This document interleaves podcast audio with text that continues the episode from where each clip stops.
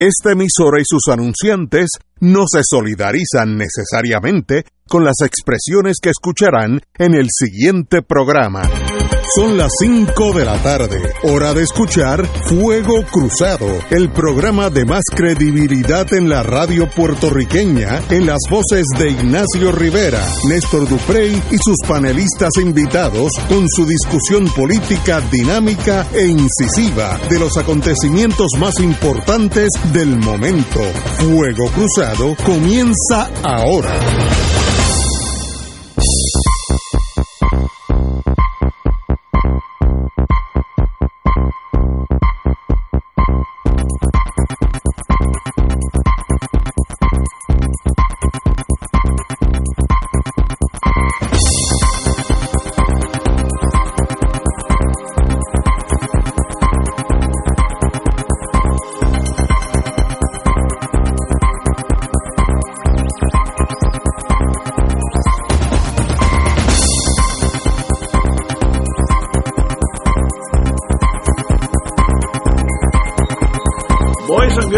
Fuego Cruzado, estamos aquí, Romancing the Stone, disfrutando la vida con la compañera Marilu Guzmán, que siempre me, me- me hace reír. Me dice cosas tan y tan impresionantes.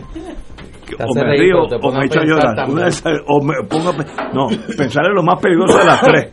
O me río o lloro, o la más peligrosa me hace pensar. Que eso es bien, bien difícil.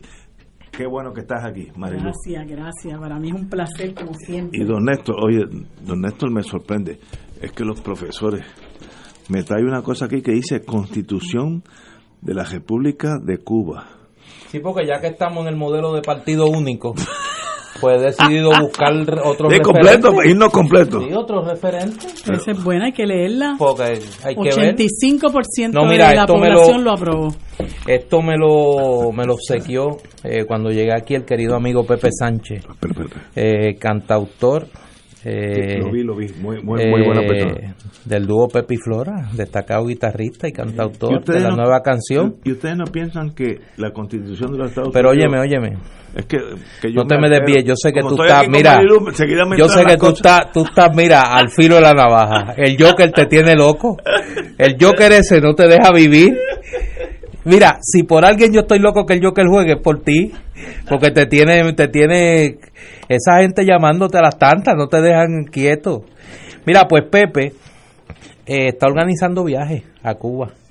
Eh, y pues se ha unido a ese grupo de, de puertorriqueños que están promoviendo el turismo a la isla hermana, aún Muy dentro bien. de las restricciones Cuba es nuestra querida hermana. de la administración Obama, de la administración Post, Trump. perdón. antes y después de Trump, Sí. Cuba siendo sigue, sigue siendo hermana de nuestra, así que con eso no hay que analizar eso, eso no es debatible.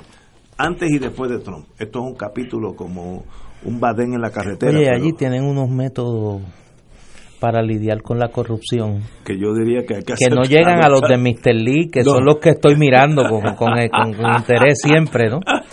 Y los de allá del gobierno chino, que siempre tiene... son buenos. El, el gobierno chino, mira, allí no hay fe, no hay ética gubernamental, no hay nada de eso. Eso es un trámite expedito para bregar con los casos de corrupción. Oye, antes, antes de entrar a lo local, leí Ya van por 5 mil funcionarios del gobierno chino y del Partido Comunista que ya no están. que han sido sometidos a la ley 7 china por bregar con la corrupción. Ahora, como a mí me gusta la cuestión militar, China ha bajado dos divisiones a la frontera con Hong Kong. Se llama eso Kulon, se llaman Kulon. Y es, digo, como Río Piedra y Santurce. Y han bajado dos divisiones, 30 mil soldados de combate ahí. Y se- yo creo que es momento de que lleguemos a un entendido. Tienes 30 mil soldados de combate que si quieren vacían a Hong Kong a bayonetazo. Así es que hay que aprender de los chinos, ahí hay, hay- hay algo que, que hay que aprender. Cuando Mira, algo reta a la nación, la nación elimina el reto. Fíjate como yo, fíjate, no, Déjame, déjame no, no actualizar la cifra. me emociono. Déjame actualizar la cifra. Ajá. Yo me quedé bien corto. Dice aquí un... eh, lo voy a leer como inicia este artículo. La escala de la campaña anticorrupción en China desafía cualquier descripción. Qué lindo.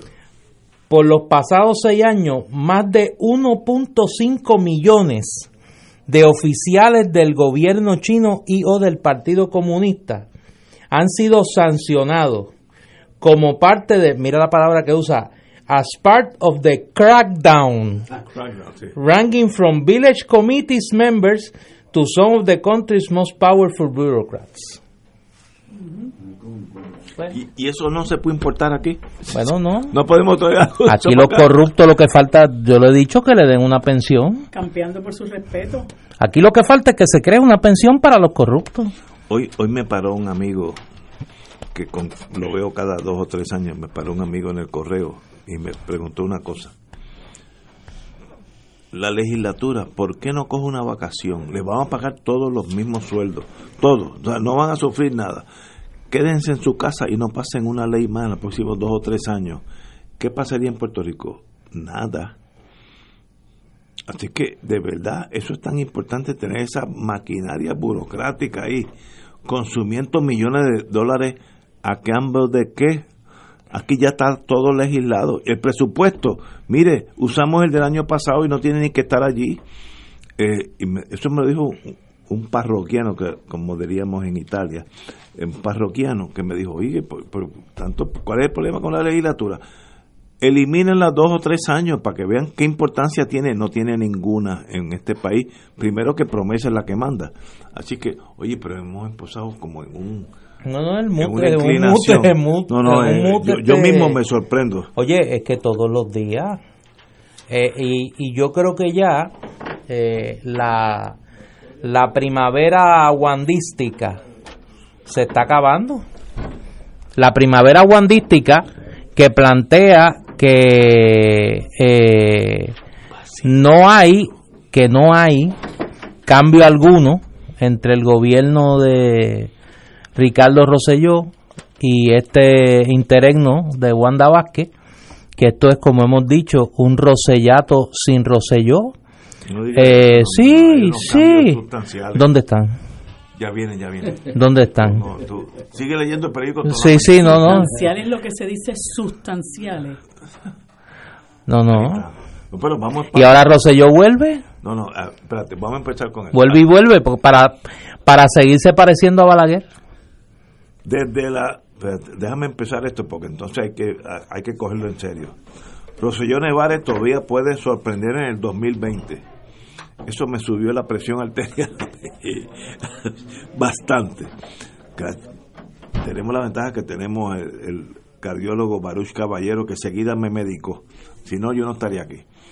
Desde la sombra de su renuncia, Ricardo Rosselló parece seguir contemplando la posibilidad de retornar al servicio público.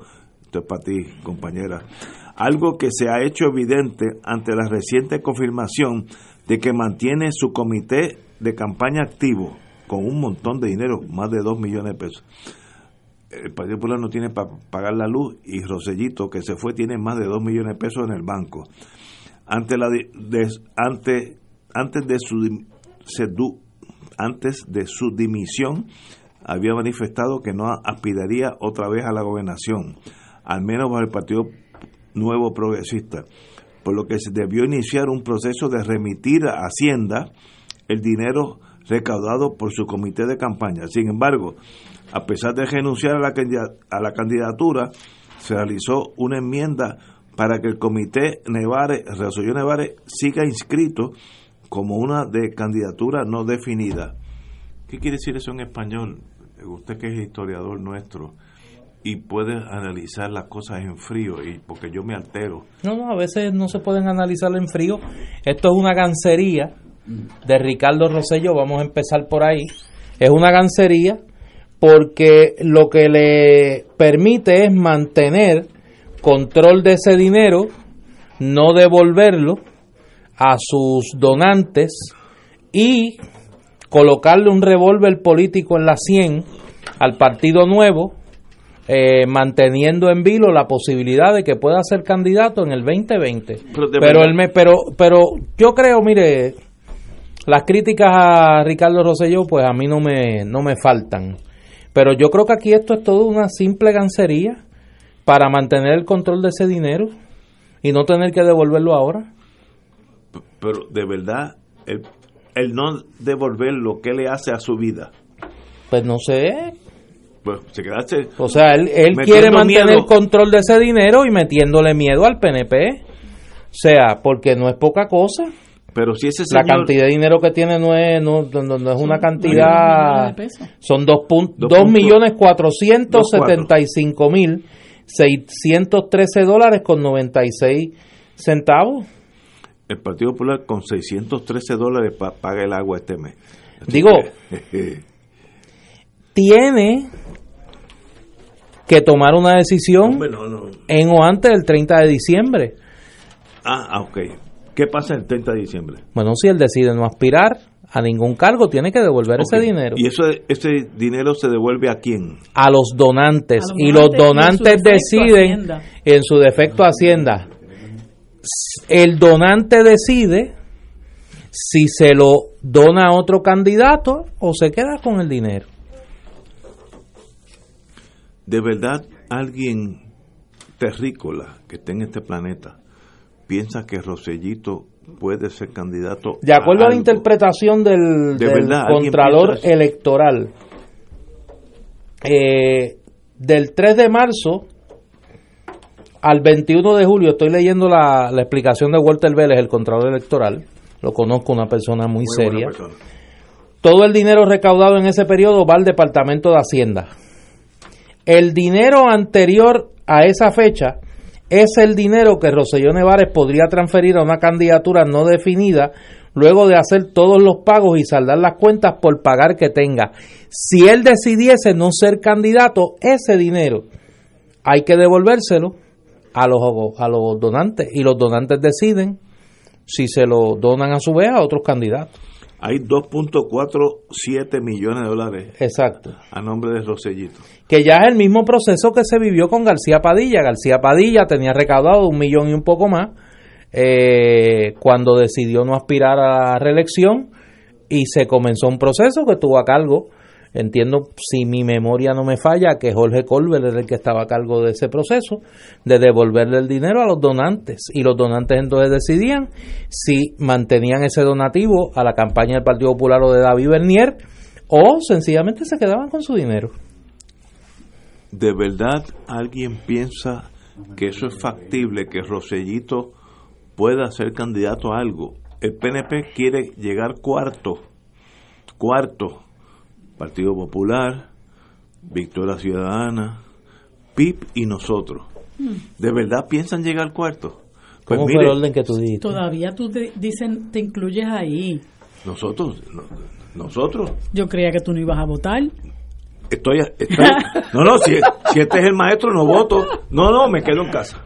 Eh, o, o voto por alguna de las otras opciones. Yo espero que tú No, no, me. de aquí a noviembre cuarto, del cuarto. 2020 recapacites y le prestes ese voto a Victoria Ciudadana Bueno, pues, para que Victoria Ciudadana pueda darle a este país el gobierno honesto y Por que funcione que Puerto Rico merece. Yo no voy a votar.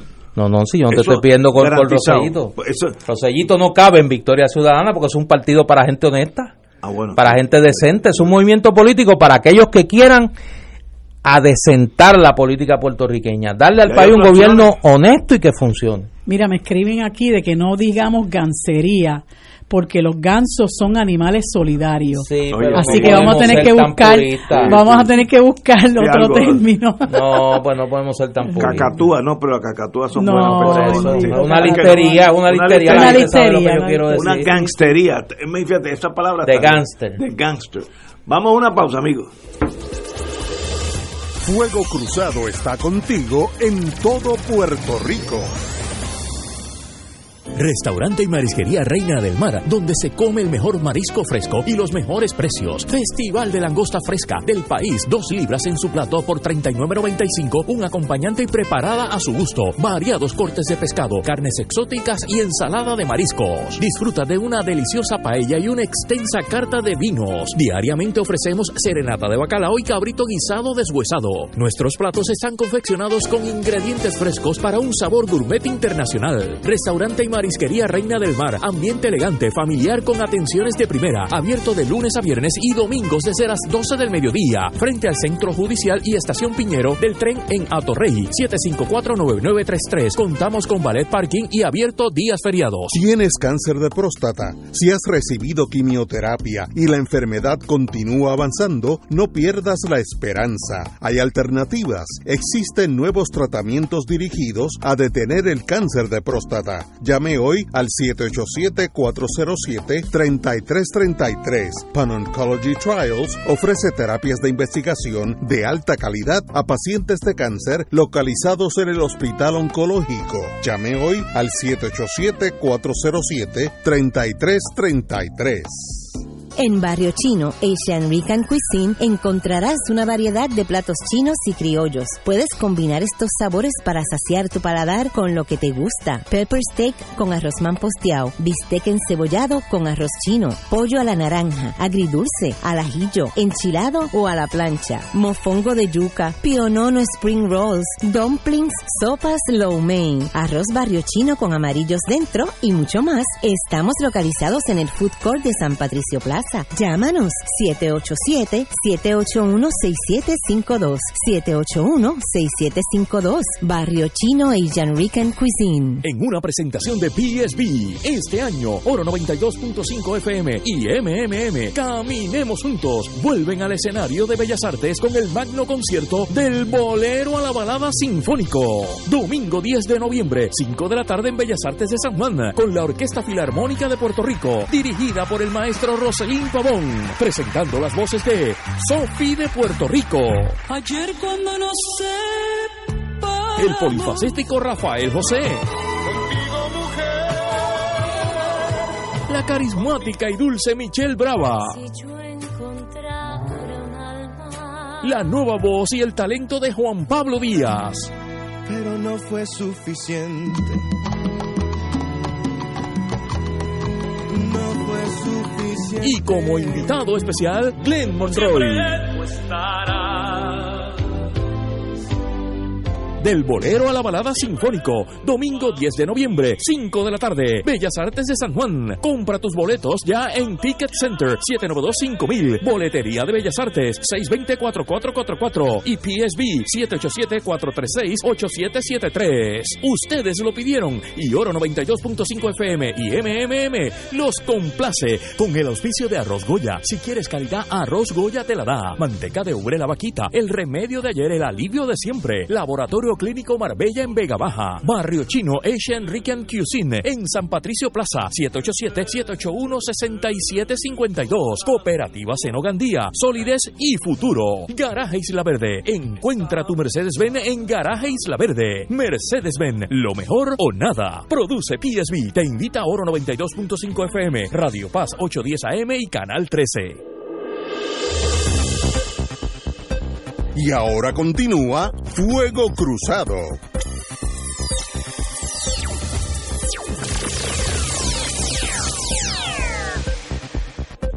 Amigos, regresamos a Fuego Cruzado. Oye, tengo, tengo una noticia que me acaba de hay mucha llegar. hay tensión en el no, ambiente, y deja hay que yo tensión. Te, deja que yo te cuente. Eh, Limeña. Deja que yo te cuente limeño. Eh, el Joker está jugando. No digas eso. Sí, señor. No, yo no sé eso. En el día de hoy, eh, agentes de la oficina del inspector general Inspector General, que del Departamento de Salud Federal mucho poder. eh, visitaron el Capitolio para reunirse con el representante popular Jesús Manuel Ortiz eh, a requerir mayor información sobre las preguntas que le hizo el representante Jesús Manuel Ortiz a, la, a funcionarios eh, de la compañía de el departamento de salud y de la compañía Triple S. Sobre el arreglo que llegó la administración de seguros de salud con esa aseguradora.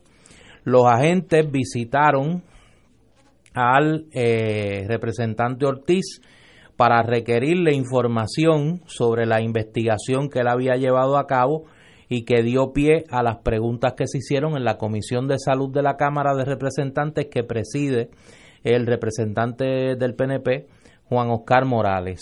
Y que Triple S no dio información. Y que Triple S, y que Triple S originalmente no dio información, pero luego dio eh, una información y se descubrió por el representante Ortiz que ellos habían radicado un documento ante la comisión de eh, el Security and Exchange Commission eh, explicando los detalles de la transacción y la relación de negocios con Elías Sánchez Sifonte y eh, Alberto Velázquez Piñol. esa información la acabamos de corroborar con el propio legislador, a quien de paso felicito porque mañana va a juramentar como abogado en el ejercicio de la profesión legal. A partir de mañana es el licenciado Jesús Manuel Ortiz. Me consta el esfuerzo, el sacrificio que sin descuidar sus responsabilidades tanto como secretario de prensa del gobernador García Padilla como de legislador, eh, pudo culminar sus estudios de derecho eh, de manera sobresaliente y mañana juramente y estoy seguro porque lo conozco hace muchos años que Jesús Manuel va a ser un gran abogado. Yo pues las diferencias que tengo que no me permiten compartir militancia política con él en este momento no me nublan eh, para reconocer su talento y pues para, como sé que de su parte es igual, eh, valorar nuestra amistad. Así que informo eso, eh, los federales, a través del inspector general del Departamento de Salud, estuvieron visitando la Cámara de Representantes requiriendo información sobre los hallazgos en torno a la relación de la aseguradora Triple S el contrato de eh, la reforma de salud que se llevó esta aseguradora y los vínculos con el licenciado Elías Sánchez Sifonte y el acusado Alberto Velázquez Piñol. Obviamente, la investigación federal por ahí es que va. no hay que ser un genio en el derecho criminal para saber que el gobierno federal mira esos esos hombres y mujeres poderosos bajo el gobierno Rosellito que sencillamente ordeñaron la vaca de una forma que pocas veces se había visto en Puerto Rico. Y si los federales encuentran que hay cosas probables, pues que los acusen. Así es el sistema. Yo no sé si viene o no, pero. No, no, Yo te estoy diciendo que ya mismo. Sería. Antes que se, ¿Cuándo se acabe el verano? Septiembre 10 por ahí. Por eso, pues antes que se acabe el verano. Y por ahí que termina, allá que empiesa la primavera, el otoño. Cuéntalo como que el verano se acaba cuando se acabe agosto. No, pero como, sí. no, no lo empuje. Y agosto se acaba la semana que viene. Que hay mucha gente tensa. No, no, y, y, y, los pillos deberían estar tensos. Mi mamá, doña Evelyn, no está tensa. Ella duerme 8 y 10 horas. Porque nadie la está buscando por nada, ni la está investigando por nada.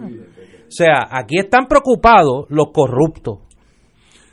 La desgracia nuestra por el colonialismo y por la connivencia con la corrupción de este gobierno es que nos tienen que venir a limpiar la casa el gobierno federal. Nos tiene que venir a limpiar la casa el gobierno federal. Esa es la tragedia del coloniaje y de la connivencia con la corrupción que tienen los funcionarios de este gobierno, empezando por la que hoy está sentada en la silla de gobernador de Puerto Rico.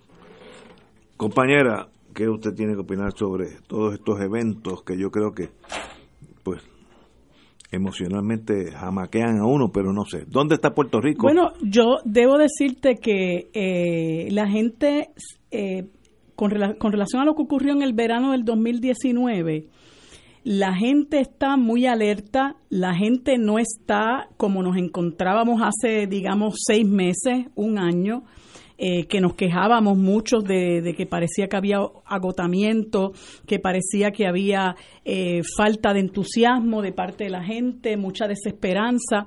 Eh, yo creo que la gente, la gente tiene nuevos bríos, no creo. La gente tiene nuevos bríos, la gente está despierta, la gente está combativa. Eh, pero por otro lado, la gente, eh, hay unas cosas que no podemos hacer. Nosotros no podemos procesar a los corruptos, nosotros no estamos investigando los casos y en ese sentido estamos ansiosos.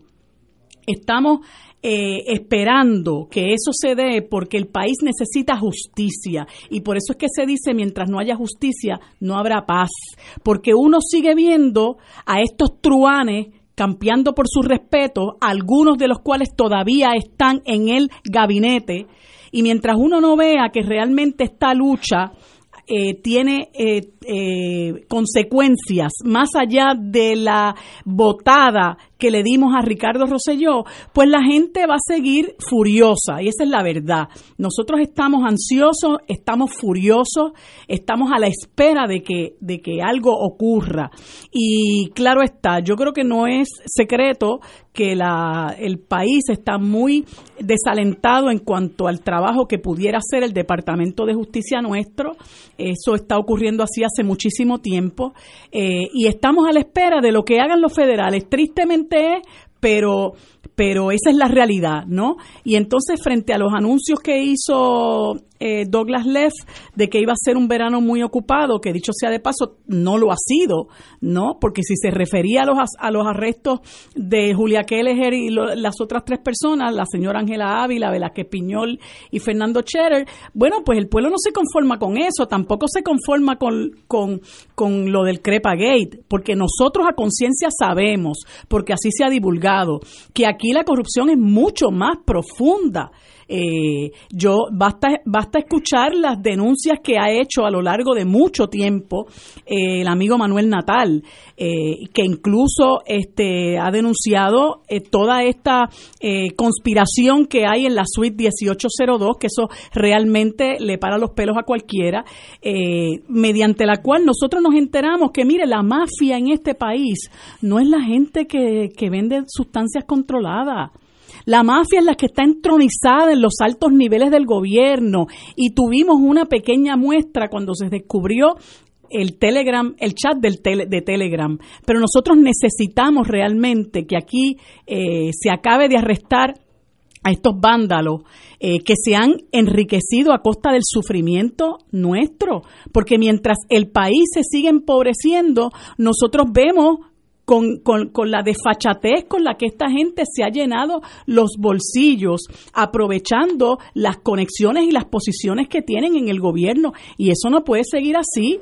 En cierta medida, yo comprendo cuando hay personas que dicen que eh, estamos, estamos viendo algunas cosillas eh, positivas de parte de la gobernadora, pero no, no se puede dormir porque hay muchas cosas más que se pueden hacer y que se debían, se debían haber hecho eh, en este momento.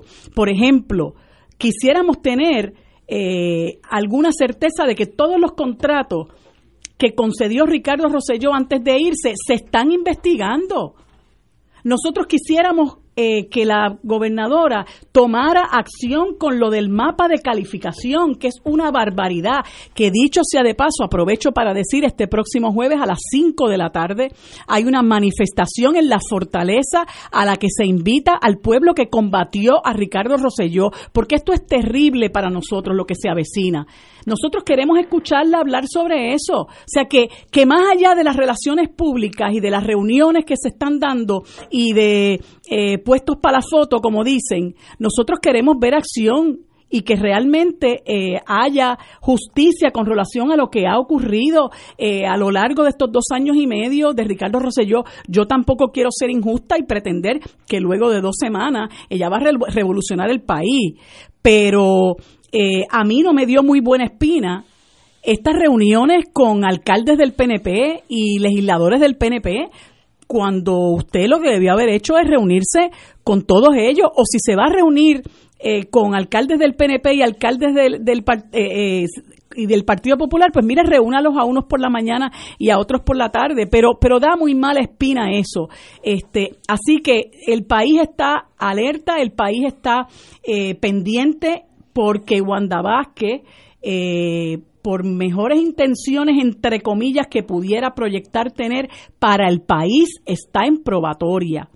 Y hay muchas luchas que se están dando y conforme se vayan dando esas luchas, lo que ella haga y diga con relación a eso va a dejarle ver al país de qué lado ella está.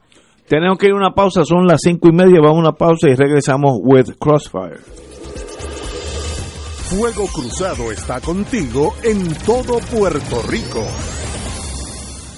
Chica, tengo un problema de goteras y filtraciones en el techo que me tiene mal. He gastado tanto dinero en productos que no funcionan y no sé qué más hacer. ¿No has llamado a los expertos de Gire Roofing? Cuentan con personal capacitado y certificado para resolver cualquier problema con tu techo. Utilizan Danosa, el mejor producto en el mercado. Visita nofiltramas.com, nofiltramas.com o llama al 787-630-7704, 630-7704 y resuelve ese problema ya. Gire Roofing Contractors, expertos en el sellado de techos. La oficina médica del Dr. Ramón Luis López Acosta, especialista en medicina de familia, provee servicio a pacientes adultos y geriátricos de manera continua y comprensiva, servicio de medicina primaria preventiva y de medicina intrahospitalaria a nuestros pacientes, localizada en la calle Lloveras 650, edificio Centro Plaza, suite 207, Santurce, cerca del Hospital Pavía. Llámenos al 787-725-7888, 725-7888 y haga una cita para evaluación. Aceptamos la mayoría de los seguros médicos Advantage y comerciales. Son Electronics venta de verano. ¿Por qué pagar facturas de luz si tenemos el sol gratis? Ahora tú tendrás energía solar en tu hogar por un precio bajo. Tenemos sistemas de paneles solares policristalina y monocristalina con los mejores precios en baterías y generadores. No importa qué grande sea tu sistema, tenemos el inversor perfecto. También tenemos electrodomésticos DC y de bajo consumo. Visítanos en nuestra página web songelec.com o llámanos al 786-565-9359. 786-565-9359. Presupuesto sin compromiso gratis. Tenemos almacenes en Miami y Puerto Rico. Son Electronics con los precios más bajos en el mundo, con más de 45 años en el negocio de la energía solar. Como quisiera ayudar al mundo, la madre tierra está muriendo. El Puente Enlace Latino de Acción Climática les invita al Pabellón de la Paz en el Parque Luis Muñoz Rivera a las 9 de la mañana el sábado 21 de septiembre a la caminata Puerto Rico ante el cambio climático. Será un espacio de encuentro donde familias, escuelas, universidad, grupos comunitarios y público en general nos reuniremos para compartir experiencias y reflexionar sobre la importancia del cuidado del ambiente y los efectos del cambio climático a través de la expresión artística, creativa y musical. Recuerda, el sábado 21 de septiembre a las 9 de la mañana en el Pabellón de la Paz, ubicado en el Parque Luis Muñoz Rivera, te invitan el Puente Enlace Latino de Acción Climática, Oro 92.5 y Radio Paz 810 AM. Porque se quiere matar la vida, destruyendo la naturaleza. Y ahora continúa Fuego Cruzado. Amigos y amigas, hoy yo intercepté al doctor y amigo José Molinelli Freites, doctor en ¿Cuál es tu profesión? Geomorfólogo. Geomorfólogo, pero A- a en otras se- cosas más. ¿Cómo se dice eso en inglés? Geomorfólogo. Ge- ok, muy bien. Pues me tenían que traducirlo al español, pero obviamente un científico de lo que está pasando en el mundo de la geomorfología. Y tenemos que hablar eh, sobre qué está pasando en Ocean Park. Brinqué a la compañera, vamos primero a la compañera y luego seguimos con José Molinelli Freites. Sí, yo pedí eh, la indulgencia de mis compañeros antes la de, tiene dar, usted. de dar paso a, a- a un invitado de lujo que nosotros tenemos aquí hoy. No quiere decir que los demás no lo hayan sido, pero realmente es un privilegio tener al doctor Molinelli para invitar a las personas que nos están escuchando. Mañana nosotros en la Casa Soberanista tenemos un conversatorio que se llama La lucha cultural y política en el contexto del verano de 2019. Creo que es una conversación más que interesante, más que oportuna, más que urgente.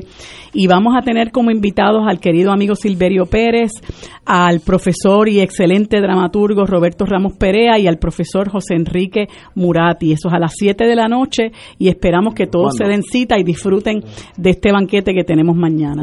Mañana, Mañana, mi- miércoles. eh, miércoles 21 a las 7 7 de la noche Aquí. en la Casa Soberanista, frente la- a la Placita Roosevelt. Ok, compañero doctor Morinelli Freites, todos los periódicos en los do- últimos dos días están hablando de Ocean Park, y no, no están hablando, están enseñando fotos de Ocean Park, donde se está yendo, y si las cosas siguen como van, esto es mi, mi cinismo en la vida, eh, la, la playa va a llegar a la calle Loíza, porque se va a chupar a todo Ocean Park. Este, ¿Qué está pasando? No, Colón llegó, llegó aquí en el noven- en 1900, 1493. 1493 y no había pasado nada con Ocean Park y ahora de momento se está acabando Ocean Park. ¿Qué está pasando que usted, que es científico, nos puede aclarar? Bueno, vamos a ver cómo sintetizamos algo Que no es tan fácil. que, bueno, es Que sencillo, no es sencillo, después no es algo complejo.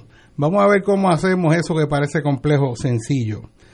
Lo primero que hay que ver es que la playa, esa arena, cuando usted va a la playa y en cualquier lugar en Puerto Rico y en el mundo, la playa es parte de un sistema donde hay una transición entre la tierra y el océano.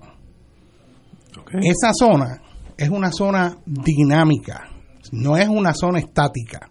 Donde está la playa hoy, no es donde va a estar de aquí a varios años. Puede avanzar la playa hacia el mar o puede receder. Así que eso es un sistema que está en equilibrio cambiando. La arena, cuando usted va a la playa y usted va a a Ocean Park y se sienta ahí en la arena que queda, esa arena que está ahí, cuando va mañana ya se ha movido. Se mueve en función de la dirección del viento y la dirección del oleaje. La cantidad de arena que hay en la playa es como si fuera una cuenta de banco. Hay unas entradas y hay una salida. ¿De dónde es que le entra arena a la playa? Pues hay sectores amplios en Puerto Rico que la principal fuente de arena son los ríos. Ríos como el Río Grande de Loíza, que cubre un área de más de 207 millas cuadradas en la presa de Trujillo y más si lo cuenta abajo, trae arena desde San Lorenzo, Junco, Las Piedras. Esa arena en particular es una arena bien cuarzosa y sigue toda esa trayectoria cuando no había represa, sigue toda esa trayectoria hasta llegar a las playas de Loíza. Una vez desemboca en la en el delta del río Loíza, la corriente litoral lo va redistribuyendo y moviéndose lateralmente de este a oeste. O sea, la playa es como si fuera un río de arena. Las playas también tienen dunas y en la parte norte de Puerto Rico, que es donde estaban las principales dunas, estaban ahí por la energía del viento que saca de la cara de la playa la duna y la acumula. Muchas de esas dunas se eliminaron. ¿Por qué? La, se eliminaron, eh, por ejemplo, en Isabel habían dunas de más de 50, 60 pies de altura y se eliminaron para la industria de la construcción el hombre las movió. es causa antropogénica. Nosotros no estamos alterando ese sistema que tiene unos equilibrios. No solo eso, viene arena de los arrecifes. Y en cada lugar tiene su dinámica particular y hay que entenderla. ¿Qué hemos hecho nosotros? Pues a partir de eh, mediados del siglo pasado viene el boom de construcción. Hay que decir que en ese momento no se sabía o se tenía la conciencia que se tiene ahora pero ya a partir del 60 y el 70 se sabía. Y bajo la presión de intereses que querían construir donde fuera, la Junta de Planes no se atrevió a decirle que no. Y terminamos en un proceso donde en la Junta de Planes se vio la playa como un sistema estático, que donde está la orilla hoy es donde va a estar mañana. Veo. Y así se dieron permisos o gente se metió y después se validó y se quedaron construyendo encima de las dunas o las eliminaron y es básicamente eh, como si tú construyeras al lado de la ribera de un río nosotros construimos en la ribera del océano y ahora cuando el océano busca sus equilibrios con sus oleajes y todo eso y quiere acomodarse entrando más a tierra porque no está recibiendo la arena que recibía antes, se erosiona. El, en, en las playas hay un ciclo anual.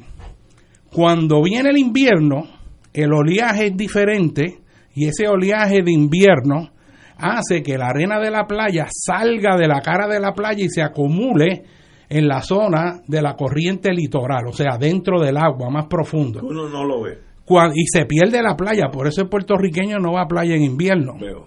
La gente no se mete porque el mar está muy, muy fuerte, la playa se encoge, literalmente se achica. Cuando viene el verano, cambia el tipo de oleaje y retorna esa playa y entonces Wow. se hace más ancho. El problema en Ocean Park ahora es que ese oleaje de verano no ha traído arena cuando se supone que se haya acumulado. ¿Y qué ha pasado? Y entonces, ¿qué ha pasado? Primero, que nos metimos pegados a la orilla, como para tú estar en tu casa y sacar los pies en una silla y mojarte en la orilla del mar. Y después que haces eso, pregunta, ¿y por qué yo me estoy erosionando? Pues bueno, es como alguien que hace su casa en el, en el margen del río, en el llano, y el agua se desborda y después tú dices, ¿y por qué yo me inundé? O sea, la gente no entiende que el sistema de la playa no es meramente donde está la cara de la playa, es la duna y es la parte de atrás, igual que todo ese sistema que hay entre el arrecife y la orilla, es parte de ese sistema y eso es dinámico y está cambiando. El problema fundamental de trasfondo, sin entrar en todas las variables que pueden afectar eso, es que el nivel del mar está subiendo. El cambio climático y el calentamiento en la atmósfera ha transferido calor al océano. El océano está más caliente y como está más caliente se expande, el agua se expande y el océano no cabe donde estaba, así que se expande y se derrama para la orilla. Por cada pulgada que sube el nivel promedio del mar, en promedio como una regla, se utiliza el número de 100. Si sube un metro, tú puedes tirar 100 metros para atrás.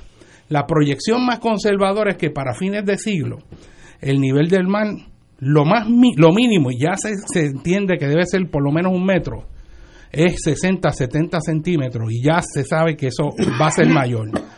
Si a fines del siglo 2100, el nivel del mar a nivel mundial sube un metro, la línea de costa retrocede 300 pies. Tírate 300 pies más hacia adentro en Ocean Park y son un montón de calles y casas que se van ahí. Y el aeropuerto y así, también. hay- bueno, el aeropuerto tiene el agravante de que está en un llano casi a nivel del mar. Y eso está ocurriendo en todos los lugares del mundo. Es Nueva York que tiene problemas serios. Por ejemplo, el subway se inundó con, con esta tormenta que pasó unos años atrás. En Florida ya, en Miami, en marea alta, el agua no drena para afuera. Nosotros tenemos gran cantidad de infraestructura ubicada en la orilla del mar y todavía la Junta de Planificación se empeña en seguir dando permisos construyendo próxima a la orilla del mar. Uno de los problemas fundamentales que tiene el país en términos de pérdida de, de- propiedad y de vida es que nosotros no consideramos en el proceso de planificación de forma adecuada los riesgos naturales. Nosotros, la Junta de Planes, ha concedido la mayor parte de los permisos de un cuarto de millón de estructuras que están en zona inundable en Puerto Rico. Y hay toda una serie de presiones para seguir desarrollando e invirtiendo en zonas de alto riesgo. Ahora mismo, con mucha pompa, se inauguró la apertura de un nuevo hotel allá en Punta Miquillo, creo que es el Hyatt.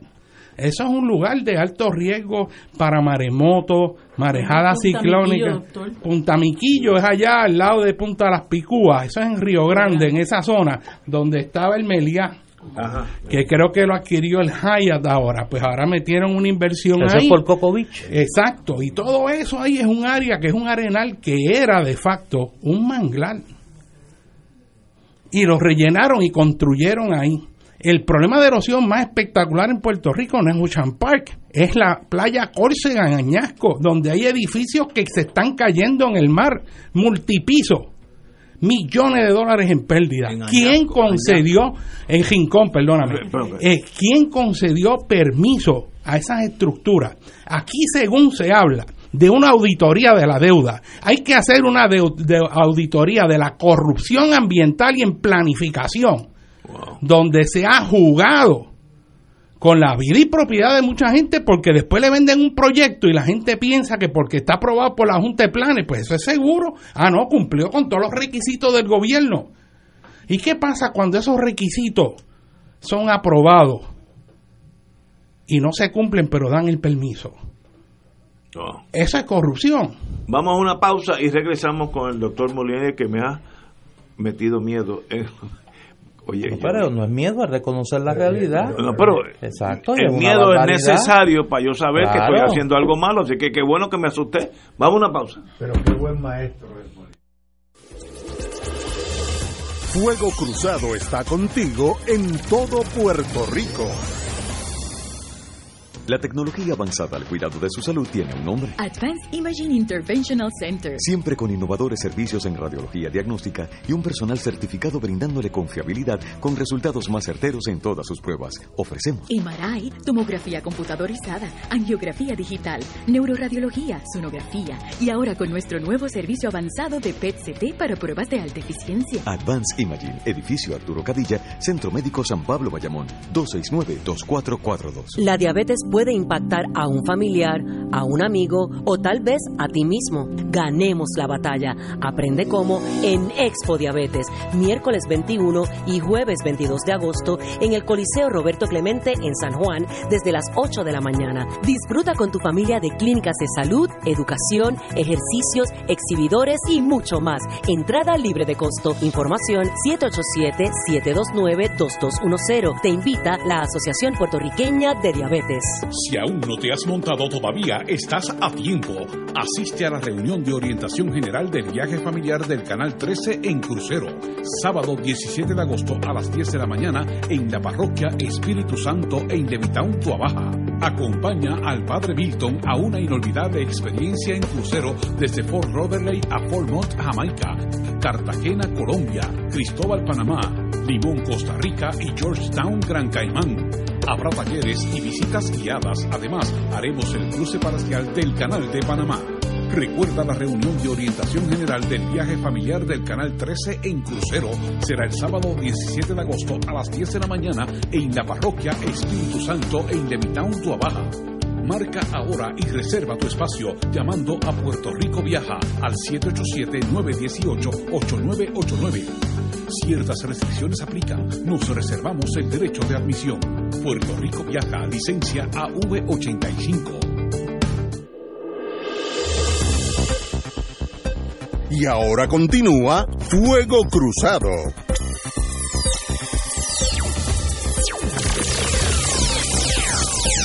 Amigos y amigas, tenemos el privilegio de tener al, al doctor Molinelli Freites, geomorfólogo, que nos está explicando todo lo que nos está pasando en nuestras costas, que sencillamente para nosotros los que no conocemos de esa ciencia, pues todo es nuevo y sorprendente. Compañero, don Néstor Dupré. Como el doctor Molinelli tiene la virtud de explicar temas complejos en lenguaje sencillo, yo quiero con calma, pues este es un tema que me parece que hay que dedicarle Es tiempo, importante.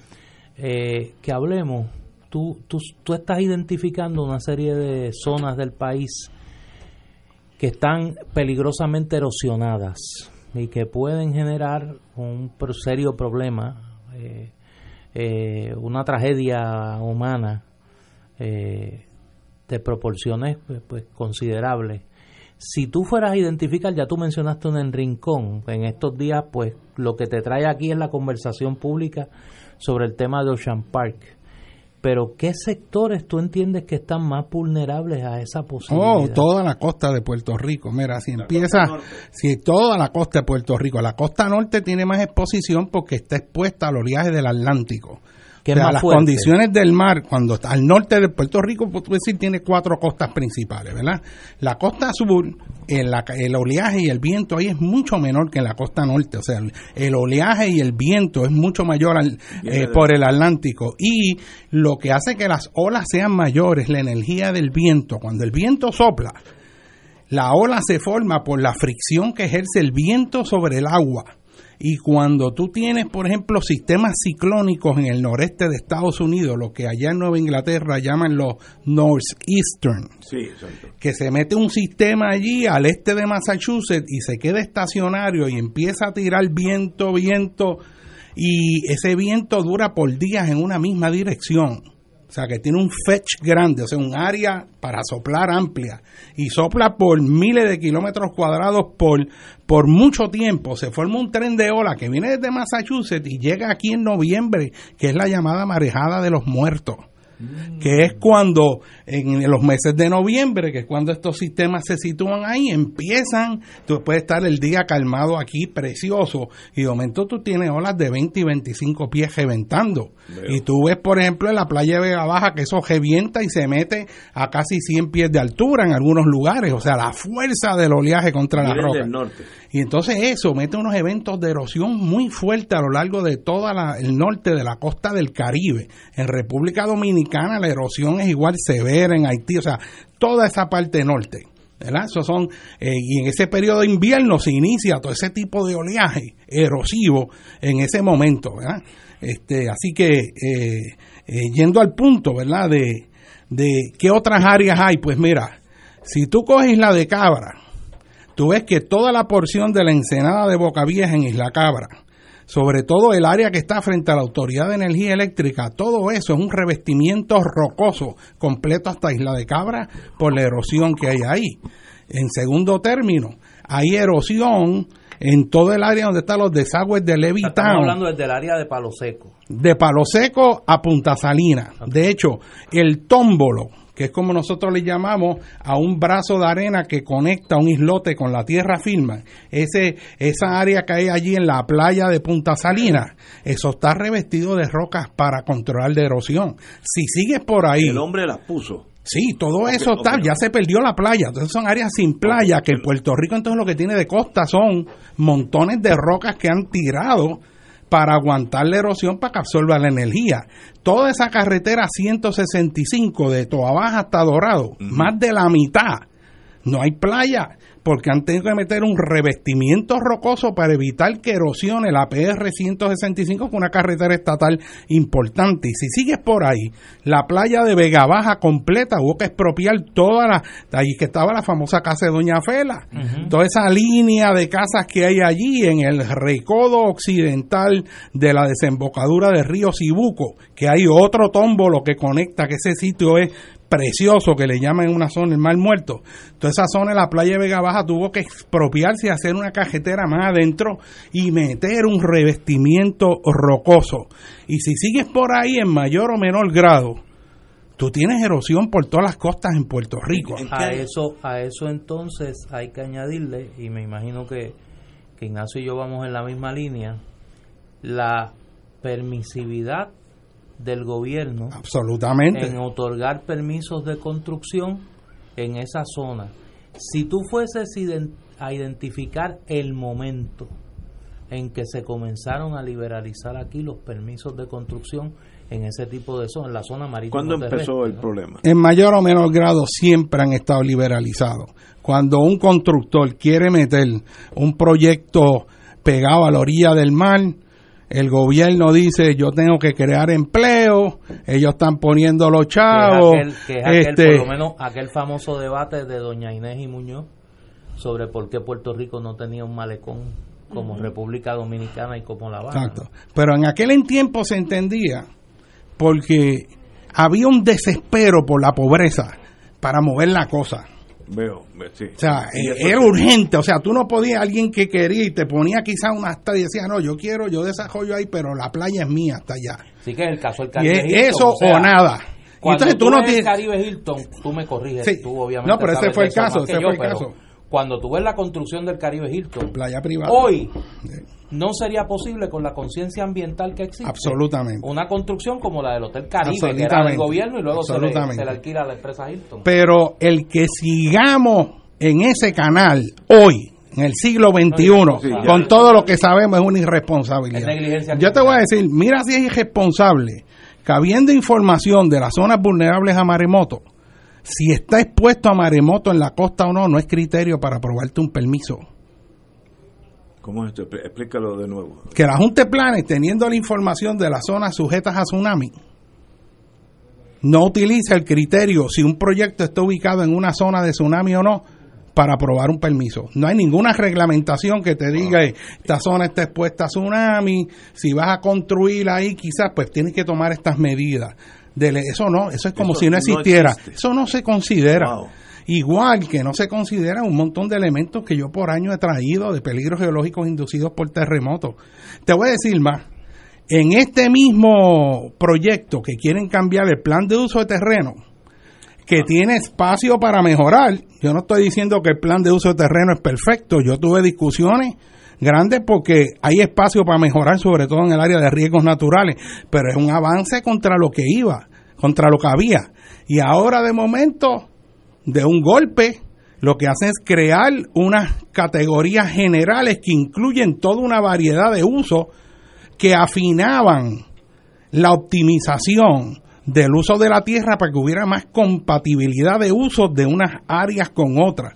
O sea, no es lo mismo comercial, este, industrial intermedio con industrial pesado, son cosas diferentes. Ahora es industrial, todo lo que sea y tú lo pones. Igual que hay categorías de residencial que antes era residencial 0, 1, 2, 3 y cada una tenía unos criterios de densidad, número de casas, ahora no, ahora es residencial. Entonces, eso lo que crea es más fricción existencial. Pone una incompatibilidad de uso te mete en un lugar que empieza a generar un montón de ruido y te crea un infierno en tu casa. ¿Usted sabe cuántos puertorriqueños no pueden dormir por el problema de ruido, por usos y actividades que hay en el entorno que no son compatibles con un área residencial? Y eso son fricciones que se observan todos los días. Así que, estando Puerto Rico en el siglo XXI, acabando de salir del desastre de María que todavía sigue viviendo, pero con la posibilidad de recibir un pote económico extraordinario. Esta es la oportunidad del país. Si hay una visión del país que queremos, de empezar a reconstruir ese Puerto Rico del siglo XXI resiliente a los cambios del clima. ¿Y cómo vamos a hacer eso? Eso te lo puede decir el gobierno y te lo dicen, pero cuando vas a la fase operacional eso no ocurre. Mira, ahora mismo yo he planteado, tú sabes, la zona de Isla Grande, eso es un área de alto potencial de amplificación de onda sísmica. En caso de terremoto, Isla Grande es un relleno completo. Eso sí. Igual que el área donde estaba el complejo de seguridad, que yo di aquella batalla en, el 97, que aquello fue una guerra extraordinaria. Y gracias a Dios, allí querían meter todo lo que es la infraestructura crítica de policía, cuartel general de policía, cuartel, este cuerpo de bomberos de Puerto Rico, manejo de emergencias y 911 todo en el lugar más vulnerable a terremotos. Increíble. Eso pasó en Haití. En Haití, uno de los problemas grandes con el terremoto es que colapsaron todas las oficinas de las Naciones Unidas y del gobierno de Haití y todo lo que estaba que se supone organizar la logística de ayuda en un terremoto, murieron aplastados en zonas de alto riesgo.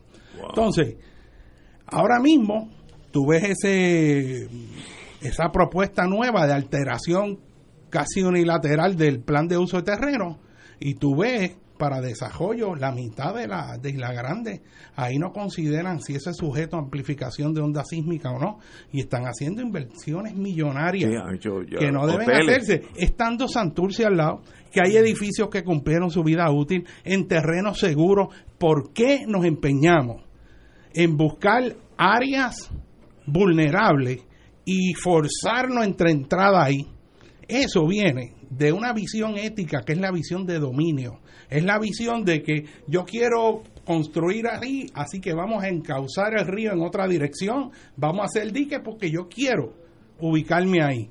Ah, que la zona es susceptible de, de jumbe. Ah, no, pero es que yo quiero hacerlo ahí. Ponme un muro gigantesco, tráeme un ingeniero y ponme un muro gigantesco y lo pongo ahí. Y la experiencia es que después del tiempo viene un evento que hace que eso falla. De hecho, la política de mitigación de riesgo más efectiva la planteó FEMA en el 1992, 93, 94, después de los desastres con los diques del cuerpo ingeniero en el río Mississippi, que fallaron, vino un evento más grande y se inundaron un montón de pueblos. Y ellos le llamaron a eso que, que la, la regla de mitigación es keep people and property out of harm's way. O sea, no ubique propiedades y a la gente en zonas que son de alto riesgo y empezaron a mover gente de zonas susceptibles. Nosotros estamos en un proceso de meter más estructuras para quedarnos en la zona al revés. De, de, ahora mismo van 500 millones en obras de control de erosión de inundaciones de Río La Plata, porque nos hemos metido ahí. Y entonces tú dices, ¿a quién beneficia eso? ¿Cómo es que nosotros damos permisos para construir en unas áreas que después se inundan, para después tener que irle a rogar a FEMA que nos dé millones de pesos en fondos de mitigación? Nos planteamos nosotros en Puerto Rico que si nosotros no hubiéramos construido en todas esas zonas de riesgo, el río la Plata se hubiera desbordado y no hubiera pasado nada. ¿Por qué tenemos que estar pidiendo millones de dólares cuando nosotros somos los que hemos planificado mal? Tenemos que ir a una pausa, regres, son las 6 de la tarde, regresamos porque es prisionero de nosotros y le cerramos la puerta para que Oye, no se quédatela, vaya. quédatela no, para no, no, ahí. no, no se va. Él está tratando de, de- de escabullirse, pero no se puede ir. Está preso por fuego cruzado. Vamos a una pausa. Fuego Cruzado está contigo en todo Puerto Rico.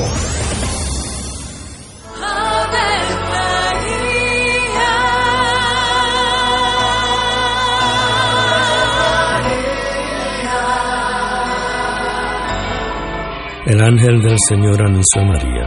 Y ella concibió por obra del Espíritu Santo. Dios te salve María, llena eres de gracia, el Señor es contigo. Bendita tú eres entre todas las mujeres, y bendito es el fruto de tu vientre Jesús. Santa María, Madre de Dios, ruega por nosotros pecadores, ahora y en la hora de nuestra muerte. Amén. He aquí la esclava del Señor. Hágase en mí según tu palabra. Dios te salve María, llena eres de gracia, el Señor es contigo. Bendita tú eres entre todas las mujeres, y bendito es el fruto de tu vientre Jesús. Santa María, Madre de Dios, ruega por nosotros pecadores, ahora y en la hora de nuestra muerte. Amén. Y el Verbo se hizo carne. Y habitó entre nosotros. Dios te salve María, llena eres de gracia, el Señor es contigo. Bendita tú eres entre todas las mujeres, y bendito es el fruto de tu vientre Jesús. Santa María, Madre de Dios, ruega por nosotros pecadores, ahora y en la hora de nuestra muerte. Amén. Ruega por nosotros, Santa Madre de Dios. Para que seamos dignos de alcanzar las promesas de nuestro Señor Jesucristo. Oremos.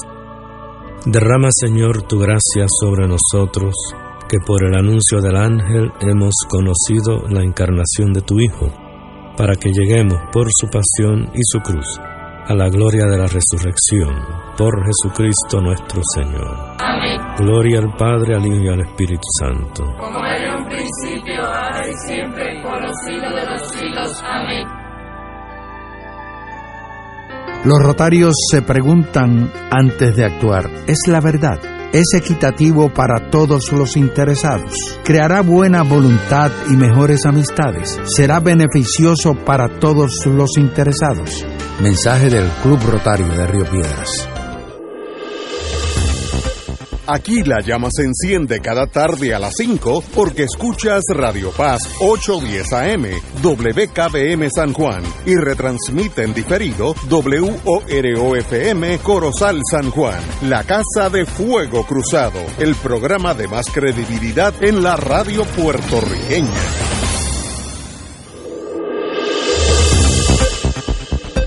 Y ahora continúa Fuego Cruzado.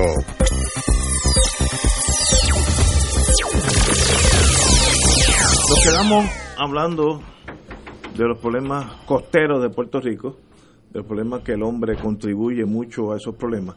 Pero vamos a echar para atrás dos párrafos en esta trágica novela.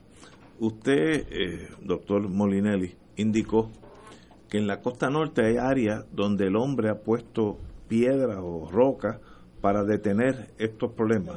Eh, indicó las la, las áreas. Sí, para proteger las carreteras, las ¿Qué año propiedades. fue eso? Eso- Hay parapetos, eso lleva décadas décadas. haciéndose. Eso, Lleva- así, que, así que este problema no es de ahora, este problema lleva Oh, o sea, décadas. lleva mucho tiempo, lleva mucho tiempo en muchos lugares.